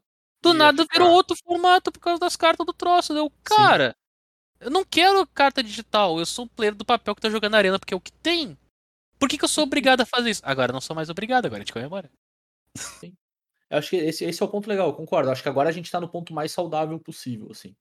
A gente ainda fica de cara que não tem booster das edições feitas pro histórico? Sim. É. Mas isso é, ruim. outro assunto. Justo. E, cara, eu acho que, que nesse sentido é bacana, assim. Pra mim, não me interessa, sendo bem honesto, assim. Eu não tenho vontade de jogar Magic com um conjunto de regra digital. Que, sei lá, eu gosto do Magic mais true, assim, né? Tipo, as mecânicas que fazem sentido com o fato de eu estar jogando com as cartinhas na minha mão. Não me importo de jogar ele digitalmente. Mas eu não me interesso pela versão usando as mecânicas de Magic maneira digital. Mas eu acho muito legal que exista, sabe? Porque se tem meia dúzia de boneco que se diverte as ganha fazendo isso, dá essa opção pra eles, tá ligado? É show demais, assim. Então é. Só Cara, questão a de gente- interesse mesmo. Vocês já pararam pra ver quantas horas de episódio a gente tem? O desse aqui, Não, de total. Ah. assim, Quantas horas de episódio a gente tem gravado? certamente mais do que 12. Tipo, digamos, que, a gente- Hum. digamos, que, digamos que a gente tenha 200 horas gravadas, tá? Chutei, eu não, não calculei. Uhum. A gente tem Tá. 200 horas gravadas que estão disponíveis em todos os lugares, com exceção de um que tem, tipo, 198. Exatamente. Maldita igreja. Então, em 200 horas a gente falou sobre Magic e não faltou assunto pra te Ah, ver. Essa é, essa é uma frase meio perigosa. Não, e tipo, não faltou assunto em 200 horas. A gente não não chegou a se repetir num mesmo episódio. Porque Ah, não, a gente sim, quis, certo. porque a gente quis ah, repetir alguma outra coisa que a gente já falou. Não. Era novo. Ah, mas eu tenho que botar um asterisco nessa tua métrica aí. Tem aquelas duas horas onde a gente falou sobre Hearthstone e a careca do Tour. É verdade, existe um episódio de De qualquer coisa. qualquer coisa. Cara, episódio Recomendo fortemente, é um ótimo que escutar o episódio. episódio de qualquer coisa. A gente só saiu gravando o que a gente tava falando e lançou, né? É, A gente falou de Hearthstone, eu não lembro. a gente falou de Hearthstone nesse episódio. Eu acho, eu acho que eu tava jogando PXG, cara. É, é as-. Porque, eu- cara, mas sabe o que que é o mais engraçado, cara? Eu lembro claramente desse dia. Era um dia frio, frio, frio. Eu tava lá no sul. Eu tava sentadinho na frente da lareira, a lareira torando, assim, ó. Acho que já tinha ido meio carrinho de lenha já. Uhum. Eu tava tomando mate. Acho que 10 e meia, 11 horas da noite. O Tur me xingou, inclusive, porque ele fala: tu toma mate nos piores horários possíveis. Ah, agora são o quê? 10 e 20 eu tô tomando mate de novo, Tur. Tá. Pra ficar a informação. E, e, cara, a gente tava há, tipo, 40 minutos falando bobagem e, tipo, tentando chegar num tema e aquele dia não ia, não ia, não ia. De jeito nenhum. Aí. Eu falei, ah, cara, bota o Craig aí, que pelo menos a gente vai pegando esses trechos que a gente tá falando groselha. E aí a gente falou umas duas horas e meia com o Craig ligado, não chegava em lugar nenhum. E Craig, pra quem não, não sabe, né, nosso ouvinte, é o bot que a gente usa pra gravar o episódio, né? E para desse troço aqui eu faço o merchan de graça. Craig é top. E o Jark também. Os dois são bons. E, e a gente ficou, ficou e falava, cara. Só que a gente ria tanto de tudo que a gente falava. Que a gente pensou, meu, é isso aqui, cara. É isso, isso aqui é a gente essa semana, sabe? Minha nossa Não senhora. vai ser melhor do que isso, dali, e é, é, é nós. E, cara, aí fugindo um pouco também do. Da gente tá falando sobre o Magic que aconteceu nesse tempo também, todo que a gente grava e tal. Cara, aquele foi um dos dias que eu mais me diverti fazendo o que a gente faz, porque era só a gente falando groselha como retardado que a gente é, tá ligado? E, e quer queira, quer não, cara, é o. É um combustível do troço, é a lenha do troço, né? Pensando no- na lareira de exemplo lá. Cara, quando, quando a gente tá fazendo aqui é muito divertido, mano. Pelo amor de Deus. Não falta, como o Bernardo falou, não falta assunto porque a gente gosta de estar falando de Magic. E quando a gente tá fazendo, cara, é, é muito fácil. Se a gente quisesse, de fato, assim, a gente não ficasse se policiando puxando as orelhas, cada episódio tinha 3 horas e meia, 4 horas. Assim. Então, Porque se deixar, a gente fica falando muito fácil, assim. uma única restrição existe pro episódio não ter 3 horas e meia. A É nossa a capacidade de gente editar. sabe que um de nós vai ter que editar. Uhum. Porque se a gente soubesse que a gente não precisaria editar, a gente faria. Cara, a gente ia ligar isso às três da tarde e esquecer ligado, tá ligado? esquecer ligado, exatamente. É impressionante, cara. Ia ser impossível de ouvir, ia ficar uma porcaria. Cara, então é até mais um momento merchan, cara. Eu só vi um podcast que dura tipo duas horas e pouco, três horas. E aí consegue ser interessante e instigante. E tu não fica tipo, meu Deus do céu, eu tô morrendo com troço que é o xadrez verbal, cara. Que é impressionante. Os caras são muito bons. É, mas E é olha que eu- pesado. E olha que o assunto é difícil. Exato, o assunto Eu é acho ele- difícil eu de acho ele carregar. pesado, eu tenho dificuldade de ouvir ele às três horas na tocada. Não é, ele é mesmo. Mas é impressionante como, tipo, tu não cansa dos caras, sabe? Ah, não. É, é- Parabéns pro, pro, pra dupla lá, cara. Porque é. Pro trio, na verdade, né? Porque é difícil de tu carregar um episódio por tanto tempo, assim. É, é puxado. Não é à toa que eles dividem em bloco também pra ajudar um pouquinho nesse sentido, né? Mas caramba. É, é difícil, mas ao mesmo tempo, cara, isso é um negócio que é legal de dizer. Não, não- acho que nunca deixou de ser divertido o que o cara faz aqui, sabe? Que pra nós é um hobby, pra nós é, é total algo que a gente faz porque é legal. E impressionante como é legal, cara. E e um bagulho assim que, em retrospecto, assim, né, escutei meia dúzia de episódio também antigo e tal, pensando no como como que a gente poderia passar nesse episódio, né, como a gente melhorou nesse sentido também, assim, cara, tipo, tecnicamente falando, né, de ter um pouquinho de equipamento melhor, saber editar um pouquinho melhor e tal, mas como a gente carrega os episódios também, assim, ao longo do tempo, né, como foi ficando mais fácil, né, não é uma coisa que vem de uma hora pra outra, né, não é automático, toma tempo, mas como a gente consegue carregar as conversas de um jeito que fica mais claro, que fica mais mais sucinto, a gente se repete um pouco menos também, que, cara, como é orgânico nesse sentido, tipo, o cara treina, sabe. É literalmente um skill que a gente ganhou também, assim, sabe, de conseguir carregar umas ideias pra frente de maneira mais clara, de maneira mais fácil, assim. E falando, tipo, de como a gente ganha com isso, né, velho, é uma coisa que eu percebo até no meu trabalho, sabe. Como é mais fácil explicar uma ideia, passar por uma ideia de ponta a ponta, levar um raciocínio até um certo lugar, assim, porque é uma coisa que o cara tá exercitando com frequência, assim, cara. Tipo, eu eu vejo muita diferença no no jeito que a gente pelo menos pra mim, né, que eu articulo ideia na vida, assim, sabe. Porque a gente tá preocupado em fazer isso de uma maneira ainda divertida pra gente, claro, né, falando sobre os temas que a gente gosta, mas que é claro pra quem tá ouvindo a gente também. Isso é muito louco, cara, tipo, é uma diversão, mas é um bagulho que o cara aprende coisa pra caramba fazendo, assim. É É, e é tu muito massa. consegue perceber que a gente aplica algumas coisas que definem a gente durante Uhum. as gravações. Tem uma coisa que eu faço, cara, em todo santo episódio, que se destaca pra mim, porque eu percebo que eu faço, né, porque claramente eu fazendo, então é óbvio que eu percebi que eu faço.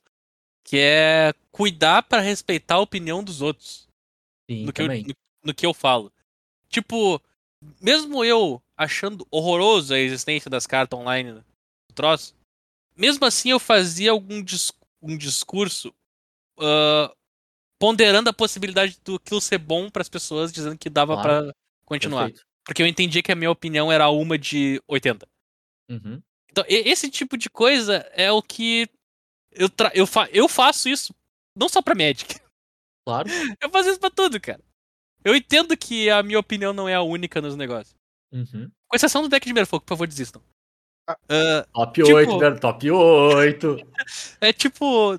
É, é- eu faço isso. Então, trazer isso pra cá, pro Magic, meio que foi uma transição tranquila de se fazer.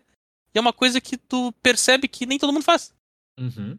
Principalmente em artigos, cara. Eu canso de ver artigo onde o cara simplesmente diz tal coisa não funciona, ponto. E é um artigo casual. Uhum. Não é nem um artigo Faz de deck de né, cara? É. Tipo, cara, é um artigo casual, cara. Se o maluco quiser fazer, dá ideia de como ele pode fazer.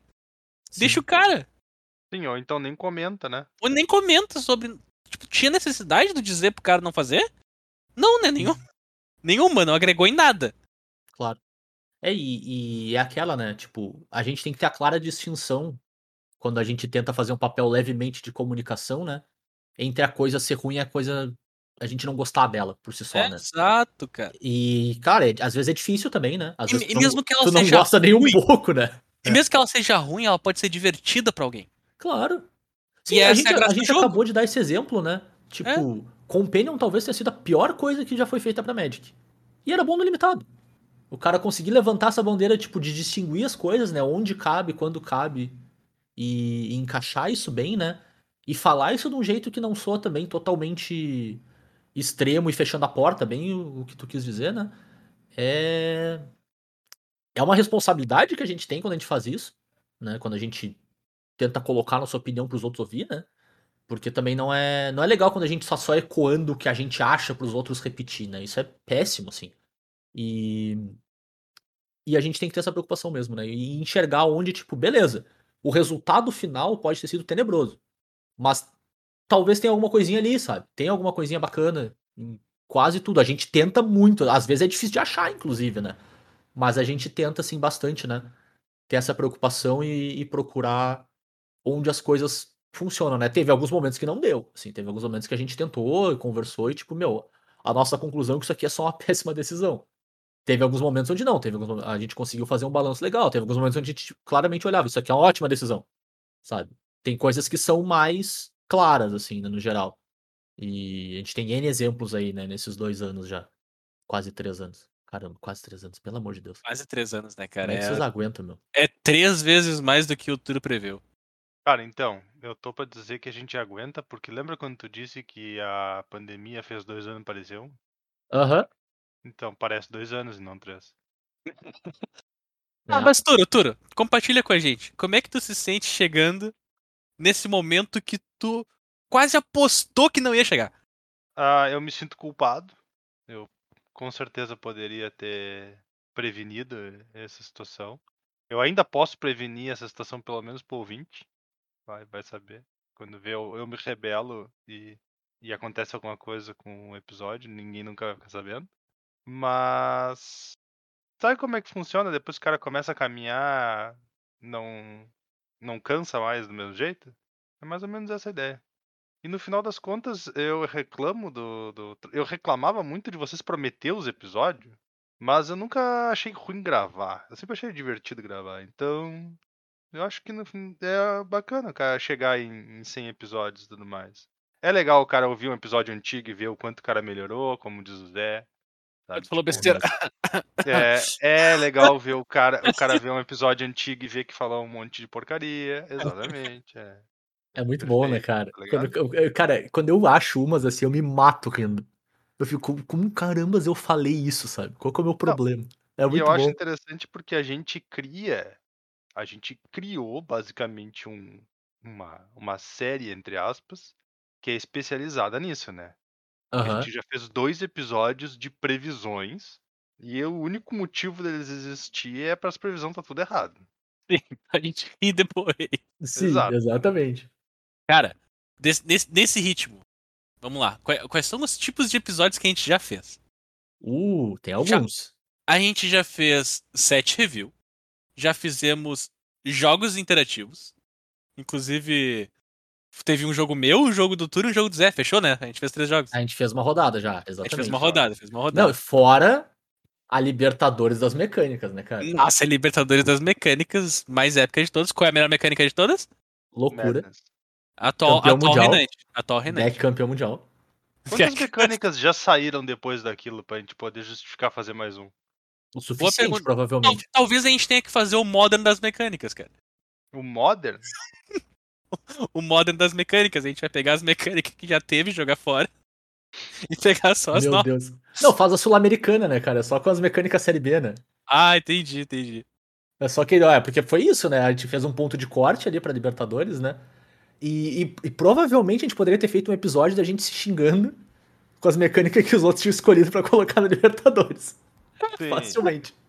Porque Eu- o que a gente se alfinetou não tá no gibi, né? O que eu gosto é que o episódio das mecânicas, ele rapidamente ele, ele se transforma num episódio que ao invés da gente tentar eleger a melhor mecânica, tudo que a gente quer fazer é tirar fora a mecânica que o outro gosta. Sim. E é possível que tenha ocorrido coisas ilegais nesse episódio. Não, tudo dentro da legalidade. Tudo dentro da legalidade. Legalidade, assim. É pro- Afinal de propina- contas, afinal de contas, se tem orçamento secreto no Congresso, É. Zé, pode qualquer coisa. sabia É que quando a, gente legal, gravou, quando a gente gravou esse episódio das Libertadores das Mecânicas, foi o quê? 2019? 20, 20. Ai, 2020? Ainda não se usava Pix. É verdade. Bah, hoje é uma barbada, né? A- as pessoas não usavam Pix, cara. O suborno aconteceu por PicPay. Por PicPay, cara. Grande momento. Cara, tecnologia... Não, não, não, peraí, peraí, peraí, peraí. Pe- ah, O suborno aconteceu pelo mecanismo verdinho de troca de dinheiro. É, isso aí, isso aí, isso É, aí. não, não vamos dar merchan de graça pra quem não patrocina a gente. O mecanismo verdinho de troca de dinheiro é dólar? O Se aplicativo valeu. verdinho. Aplicativo verdinho de troca de dinheiro. Tá, se- seguindo adiante. A gente tem Hall da Fama, E é a, a grande série, né? que é o seriado que eu nunca esqueço. Não, que imagina. Nós temos uma entrevista. Ó, é verdade. É verdade. Precisamos de mais. Inclusive, precisamos de mais uma entrevista, né? Podia, né? Daqui a pouco Podia, mais podia, umas. podia rolar mais uma entrevista. Vou ver o que eu arranjo pra Nós, nós temos retrospectivas, que é os episódios onde a gente faz as previsões. Cara, a gente tem. No, o nosso episódio número 1, um, né? Nosso primeiro episódio. É uma série também que é a série de rotação, que é uma das que eu mais me divirto fazendo, cara. Eu adoro episódio de rotação. Hum, Ô, meu, Ah, o episódio de rotação é cara. É muito bom, cara. Onde a gente faz o top das cartas que estão caindo fora. Sim, E, e é engraçado, porque, tipo, como a gente faz. rouba. Alguém, né? Eu tô apontando em direção ao Alguém sul. É ótimo. Apontando em direção ao sul. Alguém é ótimo. Eu tenho a impressão de que assim como a gente fez um episódio para cada joguinho, a gente também revezou os roubos bem direitinho Eu, já. eu acho que a gente só tem dois roubos, cara. Não rolou três rotações ainda. Eu acho que a gente tem três roubos, Sim, porque eu acho que a sim. gente. Acho que Tem. duas pessoas roubaram no mesmo episódio. Não, Ah, mas tem mas rotação 2019, 2020, 2021. Tá, Tem pera, teve uma-. Então, então rolou uma rotação onde ninguém roubou e a gente foi comportadinho. Hum, Não. Porque eu acho que o Zé não, não. roubou. Eu roubei, sim. Roubou, roubou? roubou, Eu roubei, eu, eu fiz o ano que a minha, o meu top 5 era uma pirâmide. Quinto lugar tinha 5, Nossa. quarto lugar tinha 4. É, cara, é Foi verdade. divertidíssimo. Deu um trabalho do demônio, inclusive. No, no final das contas, Eu fiz, eu fiz o top E 5 eu- o primeiro lugar era no top 5, né? E é. um deles. Não, eram dois top 5 e um deles era no top 6. É verdade. Meu Deus. É maravilhoso, cara. Absolutamente incrível. Não, no final das contas, quem menos roubou fui eu. Ah, mas tu abriu as porteiras. Abri as porteiras. Mas eu, Estragou. Mas eu fiz o roubo mais honesto. Não, pior que não, cara. Com 20 Aham. caras no primeiro lugar. É, o, o pior é que não, porque o meu roubo tem menos carta que o teu roubo, eu acho. Não, mas o teu roubo é mais roubado. Não. O Ah, meu, os roubo, tem, discutindo o meu roubo, roubo tem uma, uma regra bem clara e bem bonitinha. O bem meu direitinho. também. Não, o teu tem uma lista bizonha. O quinto lugar tem 5, o quarto lugar tem 4, o terceiro lugar tem 3. Bem mais estruturado que isso quase não dá pra acontecer. Dá pra se sentir roubado e ainda dar um abraço no Zé depois de ser roubado. Exato, cara. Foi bonitinho, pô. Inclusive, quando. Inclusive, vocês dois, quando percebem que eu tô roubando, falam, pô, que da hora. Então aí, ó. A honestidade do momento fala mais alto que essa visão. Tu quer reescrever a história toda. Ô Zé, e, roubo foi o roubo mais honesto. e- e levando em conta os tipos de episódios que a gente fez, cara, tem um episódio que a gente não fez mais, que é o episódio onde a gente estraga o mundo. Ainda bem, né? estou muito feliz que a gente não estragou o mundo de novo. Ah, o Não meu. fizemos mais episódios assim. Pelo menos eu não tenho culpa desse, hein? Tem. Porque ele só Não, não aconteceu tem. por tua causa. Exato. Não, não tem. Eu Sim, não tava lá. Exatamente. Exata. Esse é o culpado. ponto. Esse é o ponto. Não estava Inclusive, lá. não depois daquilo, a gente nunca mais gravou com uma pessoa ausente. Faltando, é. Pelo amor de Deus, que, que, que bagulho miserável, cara. Que Pô, a gente desgraça. fez um episódio tão na moralzinha, ia acontecer, o Zé ia jogar construído e a gente estragou o mundo, No né, cara? GP, cara. Eu ia pagar dinheiro pra perder. Muito dinheiro pra perder. Que, que, que- é, pra, pra o cara reavaliar as escolhas de vida que faz mesmo, né? Pra isso que serve esse tipo de momento, cara. E, mas a gente falou de rotação, cara. Daqui a pouco tem um de rotação de novo, hein? Não vai demorar muito, não. É, Quanto- 70, 70 dias. 70 dias. Alguma coisa perto, talvez um pouquinho antes. Mas sabe qual é uma coisa muito engraçada, apesar da roubalheira do episódio de rotação? A parte que eu acho mais engraçada é como a gente faz basicamente dois anos depois que as cartas saem, né? Uhum. Direto eu esqueço que as cartas existem, cara. Eu fico passando tipo, pá, é mesmo esse troço, cara? Como assim? Esse troço era pra se trivar, se não serviu pra nada. É muito É, bom, cara. É Acontece muito bom. com uma frequência. Sim. Acontece exatamente a cada 365 dias. É uma baita frequência. Não, e tipo, é umas cartas que tu vê depois e, pô, isso aqui jogaria muito agora.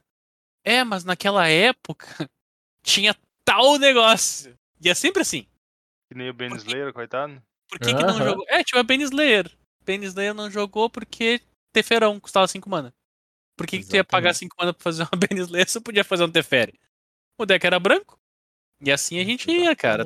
Todas as cartas que não jogaram tinham algum motivo por trás. E daí tu pensa, pô, mas ela estaria jogando muito agora em Standard. É, estaria. Mas ela não tá. Inclusive, eu ainda cobro a nave mãe, que prometeu, com o novo formato sem bloco, maiores quantidade de reprints. E eu tô esperando fazer algumas É, edições aí, essa maior quantidade de reprints. O Cadê? Ben Slayer voltou, mano. Não, mas eles Deu bola? prometeram, eles prometeram vários reprints em edições e eu tô aqui, ó. Cadê? Cadê? Cadê? Cadê o meu Saturday Finder? Cadê? É, o Saturday Finder cai bem, hein? É, Que saudade de o Saturday tipo, Finder ser uma boa carta de T2, Ele, cara. ele, ele quase faz o deck, né, cara? Faz. Pá, quase não, faz. Te digo, faz. Minha nossa. Que, sal... que saudade desse Magic bonito, assim, essas cartinhas simples ser boa pra caramba no T2. cara. Mexe bonito, mexe agradável. Porque, tipo, ah, cai no negócio das cartas, tem muito texto de novo. É um bicho duas mana, um, um que faz um efeito quando entra em jogo, tá ligado? Ele não precisa fazer um efeito enquanto tá em jogo, ainda também tem uma habilidade ativada, sabe? Tá É, bom, Zé, já. Assim, ó, as pessoas esquecem que algumas cartas estão no T2 e elas já jogaram antes. Porque elas faziam partes de decks importantes, mas elas não faziam o deck. Uhum. Tipo, eu tenho que Sim. lembrar as pessoas constantemente de que palha tá no T2. Sim, nossa, e palha era tri, meu. Eu tenho que lembrar as pessoas disso, cara. Nesse de agora? Aham. É. É de Nistrad de voto carmesim. Cara, esse T2 de agora eu vou admitir. Quando a gente fizer a edição de dele caindo, eu não vou saber nada. Cara, eu dei uma desligada Ah, eu- total também. Eu vi o Champions lá. Faz um ano que eu não dou a mínima bola pra um único deck T2. Não se preocupa, Turo, porque eu, eu dei toda a bola que tu não deu. Show de bola. Então, eu acompanho, eu tô acompanhando o T2, tô jogando T2, inclusive, tô um pouco de cara que. Então, justamente minha decareza, vamos fazer assim, é de não conseguir jogar draft no Arena, é porque eu não consigo mais farmar minhas, minha edição, não consigo mais fazer minhas raras. Então tá faltando rara Nossa. pros meus, pros meus, meus decks. Isso é uma coisa que podia ter, né? Pelo menos, assim, aberto o draft da edição atual do T2 até ela sair, né? Eles meio que substituíram a edição né? atual do T2 pra Isso. edição atual do Arena. Exato, exato. que é Baldur's Gate. Até, até o passe. O passe resetou e é o passe de Baldur's Gate. Sim, Tu sim. aquele recompensa de jogar e ganhar Buster Uhum. é, É, um Buster de Baldur's Baldur's Gate. É, cara. É, é, é. Mas pode ser muito divertido!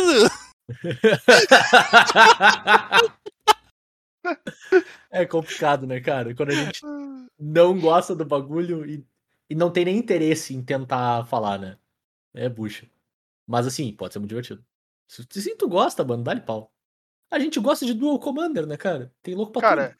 existe uma vantagem enorme na pessoa gostar de coisa ruim. Porque é mais fácil a coisa ruim existir do que a coisa boa. Meu Deus do céu, Turo. Não, para, cara. Mas como Tá, não é não, pra se cara? levar tão Tem- a sério assim. Tem certeza que não? É, te- Cara, aí, aí eu diria que tu passou um pouquinho da, da linha do, do auto, auto-bullying da negatividade, assim. Eu Tá não, não, não achei que eu ia dizer que tu esticou a baladeira, mas tu esticou a baladeira, cara. Ah, então de acordo com o Zé, talvez não seja mais fácil a coisa ruim existir do que a coisa boa. Obrigado. Eu ainda tô em dúvida. Agra- agradeço a credibilidade que eu tenho ainda. Eu ainda tô em dúvida. Tá bom. beleza. Dúvida é melhor que a certeza, já, já tô satisfeito com isso. Uhum. Tá aí, qual que é o segundo motivo? Já foi, já. Tem dois motivos? Tu falou, tem dois, dois motivos do cara ser bom, o cara gostar da coisa ruim. Esse era o ah, primeiro. provavelmente, provavelmente porque daí quando vem a coisa boa, ela por ser melhor que a coisa ruim, o cara gosta ainda mais dela. É uma visão bem holística das coisas. É, é- é com Ai. certeza uma visão. É uma visão entre as visões uma possíveis, visão. né? Dentre as, vis... As diversas visões, é uma Essa visão. é uma. É. Essa é uma delas. né? Cara, tem um podcast que eu queria ter escutado, que eu vou escutar pro próximo, porque eu não, não deu tempo nesse período da gente gravar aqui, que é o nosso episódio número 77, cara, que chama Plano JK, onde a gente não só é um episódio de previsão, mas é a previsão do que, que a gente faria pelos próximos 5 anos de Magic, cara, Minha nossa. Se a gente tivesse Esse- no controle, né? se a gente tivesse no controle. Esse aqui é um que eu queria escutar de novo, cara. Minha nossa. Porque minha nossa, eu não tô no controle nem do meu almoço direito. Imagina se eu tivesse controle do Magic. Eu já tô com receio. Esse parece muito Esse, mais. esse não é um daqueles episódios de cápsula no tempo que o cara eventualmente tem que fazer um episódio sobre ele? Eventualmente, mas daqui 5 cinco anos de agosto do ano passado. Quando alguma coisa importante que a gente escolheu acontecer, a gente pode mencionar. Mas como a gente não lembra o que aconteceu, pendente de confirmação. Exatamente. Gente- Inclusive, já pode ter acontecido. Cara, eu acho que esse é o episódio que eu digo que se eu tivesse no controle, ter dois circuitos competitivos, um digital e um não digital ao mesmo tempo. Eu, eu acho que eu fiz esse. Parecido com algo que eu faria. Pode ser. É bem porque parece uma ótima ideia, né? Eu Cara, não eu sei vou- quem Eu vou fez. e se- escutar, E se, isso. e se a gente fez, eu não tô sabendo. Mas boa escolha foi isso aí que aconteceu. Ai, ai, gurizada. Eu acho que é isso, né? Acho que a gente passou por. De maneira totalmente estruturada, pensada e Uhum. bem linear, assim, né? Aham. por Sem vários lado pontos. Por vários pontos que a gente viveu aí, né? Nesses quase três anos agora, nesses 101 episódios de podcast. E, cara, eu acho que o principal takeover que a gente tem tirado aqui é a gente viu muita coisa, mas a gente ainda quer seguir vendo bastante, assim. Então esperem aí mais. Ô, ô Bernardo, qual episódio que a gente vai prometer dessa vez lá na frente? O 500? Não, não, peraí, peraí. Eu acho que a gente tem que primeiro prometer o episódio 123. Porque 123, 123. é legal. Justo. entendeu? Então Mas a, eu gente, acho o tema? a gente vai prometer o episódio 123, que vai ser um episódio de continuação. Tá. E o, o encerramento vai ser um, dois, três. Um passito adelante, Maria. Sabe o um, que, que é a parte três, mais engraçada um dessa promessa do adelante. Bernardo? Epa! É que não existe a mínima chance da gente lembrar que ela foi feita quando a gente chegar perto do episódio 123. Acho que só, acho que da música a gente vai lembrar. É, Eu vou lembrar, certamente. Quando eu falar que o episódio número 1, 2, 3, eu vou lembrar da música na hora, assim. É, exatamente. Não, tudo sei. bem, da música sim, mas da promessa do Bernardo, eu acho que nem se anotasse. Turo, se tem uma Hum. coisa que eu sou lembrado nesse podcast é pelas promessas. É, porque a gente tem que te lembrar delas, né? Exatamente, por, isso que eu sou é lembrado. ah, Exatamente. nossa. Ah, tu também é lembrado do Hall of- da Fama às vezes, Bernardo. Isso aí, eu sou, eu sou lembrado por causa do Hall da Fama. O Bernardo é, É, lembrado por muitas coisas, né, cara? É. E, e uma das coisas que eu sou lembrado é roubar o papel do Zé. E eu vou, eu vou fazer um finale aqui pra vocês, gurizada. Porque... Ô, B, segura, segura um pouquinho a finaleira aí, que a gente tem um quadro muito importante, assim, que pra esse episódio eu abri uma caixinha de pergunta lá no Instagram da galera, né? Tipo, Pô, é o momento da gente interagir com todo mundo, né? E, e alguns nossos ouvintes mandaram algumas perguntas lá pra gente, então a gente tem algumas aqui pra responder. A primeira delas, eu vou. Eu acho que o Turo talvez seja a pessoa mais adequada pra responder, porque especificamente o, o ouvinte perguntou e fez questão de usar nomes fictícios pra gente, tá? Hum, Pra não colocar ninguém no, no holofote. Lá vem. Deus. Então, Lá ô, vem. ô, ô Matheus, responde pra mim. Por que que o Gernardo, que eu não faço ideia quem que poderia ser, Tá. gosta tanto de deck meme? Nomes fictícios foram usados para proteção dos envolvidos. Eu não sei quem que poderia ser o Gernardo, mas eu acredito que seja uma pessoa que gosta de bastante deck meme, né, Matheus? Então, assumo que que- talvez seja tu. O que é interessante, porque se é a pessoa que eu desconfio que é, ela fala mal dos deck meme dos outros, né? Mas. eh, especialmente Merfolk aí. Agora. Tem uns memes que são mais memes que os Falar, outros, né, cara? pra falar mal do deck meme de Merfolk, ele tem que ser um deck. Minha nossa senhora, olha É, isso. coitado, cara. mas ele tem 60 cartas, Bernardo. Olha isso, Tem cara. 15 O no deck, sideboard. o deck Como é que não é um existe. O, de- o deck existe, não adianta tu não querer que ele exista. É que nem eu ficar reclamando do deck de Niv Mizzet. Não gosto É. do deck, mas ele existe, não posso fazer nada. Só ficar chateado. Tudo que É. pode fazer, na verdade, é ficar Não vou dizer, não, não vou dizer, ah, ó o deck meme do Magrão aí jogando de Niv Mizzet, podia estar jogando com deck de verdade. Agora, eu acho que um dos fatores mais importantes pro é o é Gernardo, né? Gernardo. Gernardo gostar de deck meme é que ele pode construir o deck meme com as cartas que ele tem em casa. Que é sempre uma grande vantagem, né? E Vamos isso é um ponto extremamente positivo na hora de construir um deck. Se tu consegue construir ele com as cartas que tu tem em casa, é sempre muito mais fácil, mais rápido, provavelmente mais barato também. Então eu diria, eu diria que esse é um dos grandes fatores. E, e, de fato é muito bom quando tem três and Six em casa, né? É, eventualmente tu consegue construir qualquer deck com as cartas que tu tem em casa, né? Tipo, Exatamente. dado o infinito tempo de investimento. Algumas fotos de. Olha só o deck Esper, cartas que eu tenho em casa que eu joguei hoje. E começava com. Beleza, eu queria ter quatro Teferi em casa. Exatamente. Tem outro fator que eu acho que é importante nesse. no ambiente dessa pergunta, né? Que é o fato de jogar com a confusão do teu oponente, né, cara? Tu jogar com deck meme faz o teu oponente não sabe o que ele tá fazendo. E isso fica muito evidente quando ele tá jogando contra o deck que ele nunca ouviu falar na vida, né? Então é é sempre verdade, um- né? é uma estratégia real, assim. É eu acho- impossível de treinar contra o deck que não existe, tá ligado? Exatamente. Por isso que o Merfolk faz top 8. É, aí ó. Tá aí, ó. Posso, posso falar Tá pelo. Gernardo? Ou a pergunta é só Hum, pro futuro acabou? Não, Posso Cara, pode Sei, falar, é que pode eu- dar... eu- eu- olhando pra pergunta, eu achei que o Gernardo fosse o Turo, assim. Mas eu fiquei meio em dúvida. Não, por causa que o Gernardo é o Gernardo, o Gernardo não é nem o Turo. O Gernardo. É, eu, eu, eu tentei passar pra pessoa que eu achei que poderia ser pela pergunta, assim, né? Mas não foi claro Ah, mim. justo. Entendeu, Bem, então eu vou, vou tentar ajudar o Gernardo. Dizer que o deck meme que tem um plano é menos meme do que parece. Ele- Ó, desde que ele tem um plano. Eu jurei que ele ia dizer menos meme do que Merfolk. Eu não vou nem confirmar nem afirmar essa, essa frase aí. Esse é o momento da próxima pergunta, né? É, quase isso, é isso aí. Cara, a próxima pergunta que chega pra gente talvez seja uma pergunta bem difícil da gente responder mesmo.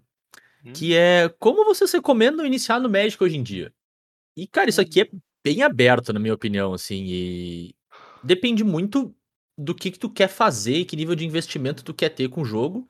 Ou se talvez tu nem sabe disso também, né? E Então. Eu, eu tenho uma resposta pra isso. eu, eu, sei, eu sei o que eu vou dizer já também. Hum, A- não a minha começa? resposta não é do, É. não é do Turo. A O resposta vai dizer é- não começa, eu sei É, assim, isso a gente sabe. Todo mundo sabe, né? Reco- É. A recomendação correta que tu dá pra alguém assim, se tu for realmente amigo da pessoa, tu diz, meu, não vem. Não, não vem, não começa. Bem, É. a, a recomendação que eu vou dar pra pessoa que quer começar a jogar Magic hoje é: primeiro, acha um brother teu que também queira começar e começa junto. A melhor coisa que Uhum. tem no Magic é começar jogando com outra pessoa. Concordo. É, de longe, não importa o que seja, não importa que combinação de carta que seja, o quanto tu quer investir, o quanto vão investir. Se tu tiver um brother junto contigo, aprendendo junto contigo, o jogo fica um milhão de vezes melhor. É, é- é disparado. A quantidade de pessoas que eu conheço no Magic hoje que só ficaram por causa que um brother jogou com ela. O brother às pode não ter continuado. Mas ele jogou Uhum. aquela parte inicial que fez o cara querer continuar jogando, ir na lojinha, comprar carta, conhecer mais pessoas que jogam, descobrir que ele não era o único perdido solitário que gostava de cartinha. Sabe? Esse tipo de coisa. Então a melhor coisa que eu posso dizer é acha uma outra pessoa que tá na mesma vibe que tu. E essa é provavelmente a melhor maneira de começar a jogar Magic. Perfeito. E eu acho que ajuda também, né? Se tu estiver perto de uma, de uma lojinha mesmo, né? Lojinhas costumam ter, de, acho que periodicamente, eventos que são bem introdutórios mesmo, com os decks bem iniciantes, eles são de graça. São eventos que vão ter meia dúzia de jogador mais experiente ali pra ajudar também, assim, né? Bem com essa ideia de começar a jogar. Muito legal levar um brother pra esse tipo de evento também. Ou, ou se, no caso, até estendendo essa pergunta, né? Se tu tem um brother que quer começar e tu já tá jogando há bastante tempo, é um baita lugar pra levar ele também, assim. E fica um pouquinho mais difícil se tu tá mais longe de uma loja, assim, né? Acho que aí complica um pouquinho, pelo menos no Magic físico, né? Porque tu começa a pensar, tipo, quanto de investimento eu quero fazer pra pelo menos começar, pra pelo menos experimentar, né? E eu não tenho como não recomendar hoje que Commander é um bom formato pra isso. Porque os pré-con de Commander funcionam tri bem, são razoavelmente acessíveis, tu consegue jogar com teus amigos por um baita tempo e tu vai ter um gameplay bem variado, assim. Apesar de que Commander não representa todas as maneiras de jogar Magic nem de perto, né?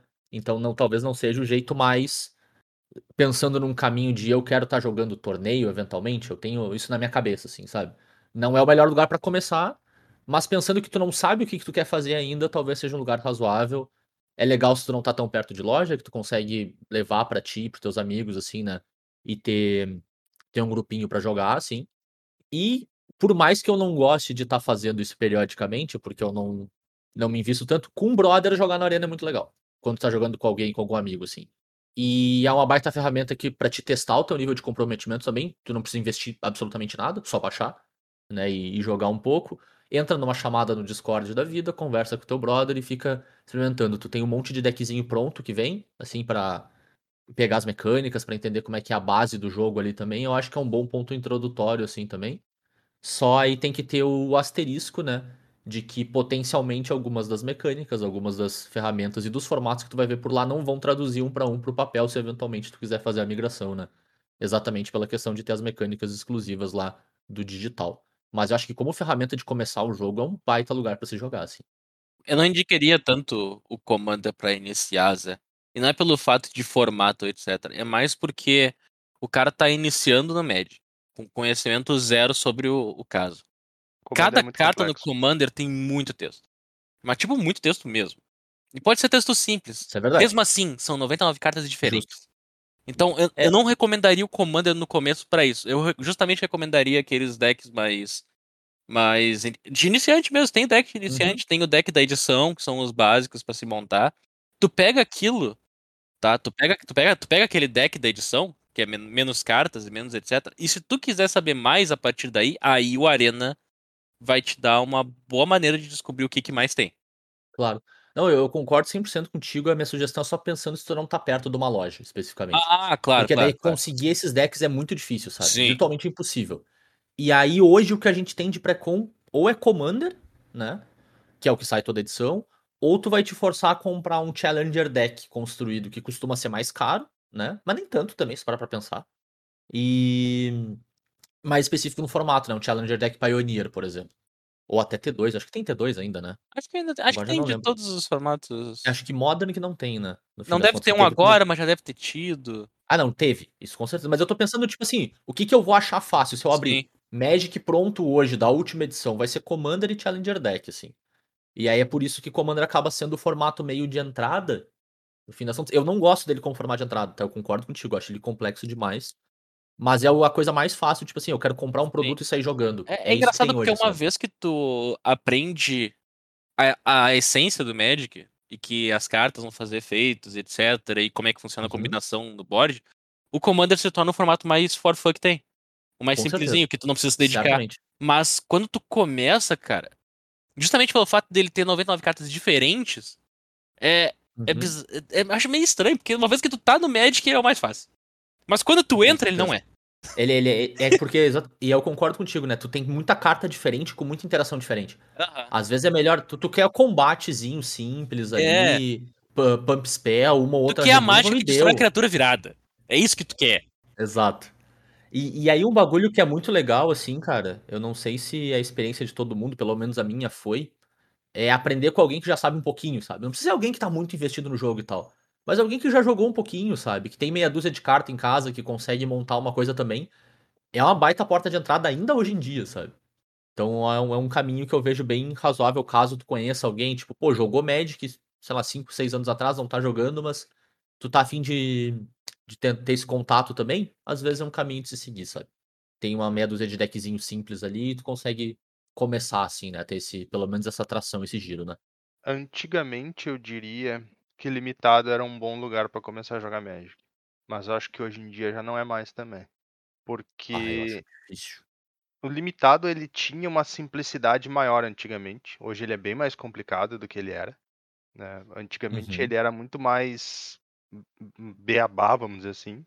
E ele Uhum. era como se fosse uma versão mais pura de Magic. Isso é verdade. Mas Sabe? eu acho que isso ele ainda acaba Tipo, sendo. É, talvez ele ainda seja hoje em dia de fato, né? Mas é, eu acho que hoje em dia ele já ficou. Duas coisas fazem ele ficar complicado hoje em dia. Eu acho que aumentou a complexidade do limitado, que para Uhum. jogadores experientes é bom, porque dura mais, mas para jogadores novos não é bom. E o- a acessibilidade do limitado também mudou muito. O Magic base ficou bem mais caro já. Isso é verdade, isso é verdade. Né? Então, Jogar um pré-release ali, um selado, hoje em dia é bem caro, né? representa já um investimento bem maior do que já foi. Sim, Então, é. verdade. Agora, do ponto de vista onde, entre aspas, tu vai estar na mesma condição de. Vai estar equiparado com todos os teus oponentes dentro do torneio, né? Porque é isso que o limitado meio que faz. né? Ele faz com que tu chegue lá e jogue com um deck que é, em teoria, equivalente ao do deck do cara que joga Magic há 20 anos, sabe? Sim, isso é Então, verdade. desse ponto de vista, ele é muito bom. E além disso, se tu tá indo com um amigo, ou dois ou três, certo? No final das contas, tu joga dois selado de pré-release e tu tem uma quantidade de cartas suficiente pra montar uns deckzinhos pra jogar em casa e se divertir. Com certeza. Que nem tudo é torneio no Magic, né? Sim, sim, Inclusive, não, certamente, certamente. quase tudo não é torneio no Magic, exato. Por causa dessa discrepância de formatos, etc., é, por é por isso que eu defendo a ideia do brother. Porque tu com um brother teu, não importa o que tu faça, vai estar os dois na mesma situação. Vocês vão estar Aham. tomando pau da mesma Perfeito. maneira. Vocês vão criar uma rivalidade interna onde um vai querer o deck tal e o outro vai querer o deck X. E vocês vão mais ou menos progredir no mesmo. Na mesma velocidade. E, uma- e um cara vai aprender uma coisa nova, vai querer mostrar pro outro e assim vai. Então, é- eu gosto muito da ideia do brother, mais do que a ideia do formato. Uhum. Sim, e, e outra coisa que é, que é legal, pensando no, no Brother, se tiver um- talvez até um pouco mais de Brother, fica até mais fácil, né? Sim. Outro bagulho que dá pra fazer é comprar uma box. Compra uma box de booster, separa tantos booster pra cada um, joga com o que tiver ali, depois vai trocando, vai brincando e começa daí, sabe? Tu tem. É, o, é quase a experiência do limitado que o Matheus falou, no sentido que tu vai estar jogando com cartas que estão dentro. que tem uma. Vamos dizer assim, uma sinergia mecânica entre elas, né? E com, com o que tu tem, sabe? Sem se preocupar muito com o formato, sem se preocupar muito com. Não sei se existe ainda esse produto, funciona. Zé. Mas lembra que tinha um produto que era um deck pré-montado com dois buster? Não tem mais, cara. Não hoje, tem mais? Hoje o deck, o deck pré que foi o deck dos Planeswalker por um tempo também. É hoje os decks pré-montados que tem são os de Commander. Eu acho uma pena, Tá. assim, também, que não tem Porque, nada. porque era tipo. muito legal, cara. Era um deck pré-montado com dois Buster. Então ele vinha aquela listinha pronta, Uhum, mas ele te dava dois Buster pra te sair mexendo nele na hora. Sim. E essa era a ideia do, do esquema. Um outro produto que é bem introdutório também, que a gente teve um tempo atrás e que a partir de Dominária agora vai ter também, é o Jumpstart, né? Ah, E a partir de verdade, Dominária vai ter em toda edição. E Jumpstart também funciona nesse sentido, né? A ideia é tu pegar dois pacotinhos de Jumpstart, né? E eles têm um tema, é um, é um booster razoavelmente aleatório, assim, né? Mas a- assumindo que tu abriu o booster do tema, sei lá, elfos, tu vai ter vários elfos lá dentro, ele vai ser de uma cor específica e tem alguns fatores de aleatoriedade só. A ideia é pegar dois boosters desses temas, di- distintos, né? Misturar eles, montar um deck e jogar. Também funciona, assim, também é um, um bom produto pra isso, né? E costumam ser bem simples as cartas. Elas não têm tanta, tanto texto, tanta interação, não é tão complexo assim. Até pra te poder fazer esse mix and match de tema e não ficar super dependente de comprar, vamos dizer, o lado certo do teu deck, né? Ou qualquer coisa do tipo. E, e a ideia é bem essa, uma ideia bem introdutória também. Dura, né? Porque tu pode, sei lá, abrir mais de dois pacotinhos e testar todas as combinações também, né? E, e ficar revezando, ficar misturando. Troca o deck com o deck do teu amigo, sabe? Joga, joga com o do outro, enfim. Dá pra experimentar bastante nesse eixo também. Acho que é um produto que ajuda bastante nesse sentido, assim. Só aí tem um, um porém nesse produto, é que pelo menos a primeira impressão de Jumpstart veio com veio muito pouco pro Brasil. Espero que a gente tenha mais supply dessa vez, né? Claro, tava no meio da pandemia também, então era uma época mais complicada nesse sentido. Tendência é que agora a gente tenha mais mais estoque, né? Seja mais acessível, então assumindo que vai ser é um bom caminho também e também funciona muito bem com o Brother, assim, né? Então, Também então é aquele legal. Pra responder o nosso ouvinte, pro Zé, jogue Commander. Pra mim, arrume um brother. E pro Turo, desde o primeiro episódio que a gente gravou, não comece. Não começa. é, bom, isso a gente tem que dizer que pelo menos o Tour é consistente. O Turo é né? 100% consistente. É, ele sempre falou, já que tu já tá aqui, agora escuta a gente. Mas eu não gostaria que tu tivesse, né? Honestidade Ah, é tudo, né, cara? Eu, eu sou a única pessoa que realmente se importa com o futuro do nosso ouvinte. Mentira. Tem episódios que provam o contrário. Hum, Tem alguns episódios aí que provam o contrário. até, até que sejam trazidas provas mediante o juiz, eu vou defender essa teoria. E por fim, cara, a nossa última pergunta aqui, nosso ouvinte, que é, é aquelas perguntas super cretinas que na verdade é só um elogio, o cara quis botar uma interrogação no final. Ou seja, é o, é o anti-Bernardo, essa pessoa, Hum, né? É uma frase, Qual no fim das foi? contas. E... e, e, é, e é esse aqui eu tenho que botar o nome do nosso quarto mosqueteiro, né, cara? E é por aí que eu vou ficar. Que pergunta o seguinte: como vocês três conseguem ser os três podcasters de Magic do Sul do Brasil mais lindos? Interrogação. E aí eu vou dizer, aprendemos com o quarto mosqueteiro, né? O, o meu segredo eu vou contar pra todo mundo. É L'Oreal. Eu ia dizer o shampoo, né? Certamente. L'Oreal é. Head é shoulders. Head. É Head isso shoulders. aí. Head Cara, shoulders. Tudo que eu tenho pra dizer é que eu sou bonito, cara. Então é isso aí, tá ligado? Acontece. É, o- o Bernardo nasceu assim, né? Pra mim é L'Oreal e qual é o segredo do Zé? O meu é Rexona. Não te abandona. Rexona. Não te abandona. Tá perfeito. Eu sou a única pessoa humilde aqui, né, cara? Ah, não, eu sei, eu sei que a minha beleza é total produto do capitalismo, cara. Se eu tivesse nascido em, em 830, eu ia ser feio. É, isso é. Aí, ó. Garantido. Então é isso, Bernardo. Agora a gente toca pra finaleira mesmo. Beleza. Então eu vou terminar esse episódio da maneira mais Cóleras e Dragões que eu consigo. Que é fazendo um top 5. E esse top 5 é top 5 nomes de episódios. Olha aí! Então eu veio trazer porque o Zé já spoilou um.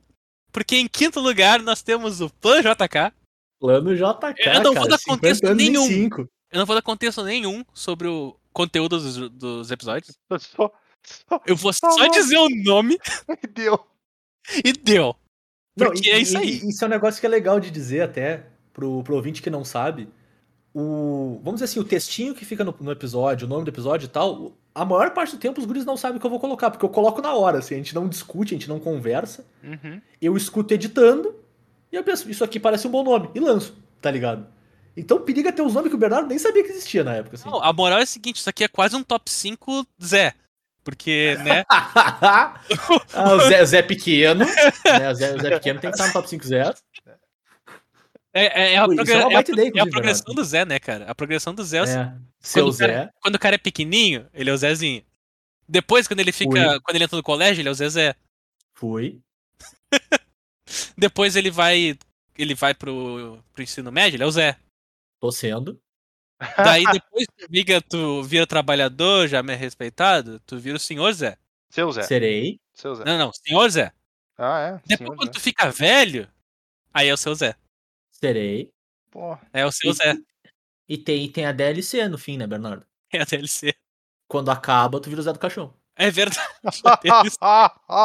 não! Ah! Ah, ah, que que eu fiz pra mim? É, o- é o Zé Verso, né, cara? Socorro. Exatamente. Alguém me ajuda. Zé Verso. Alguém me ajuda.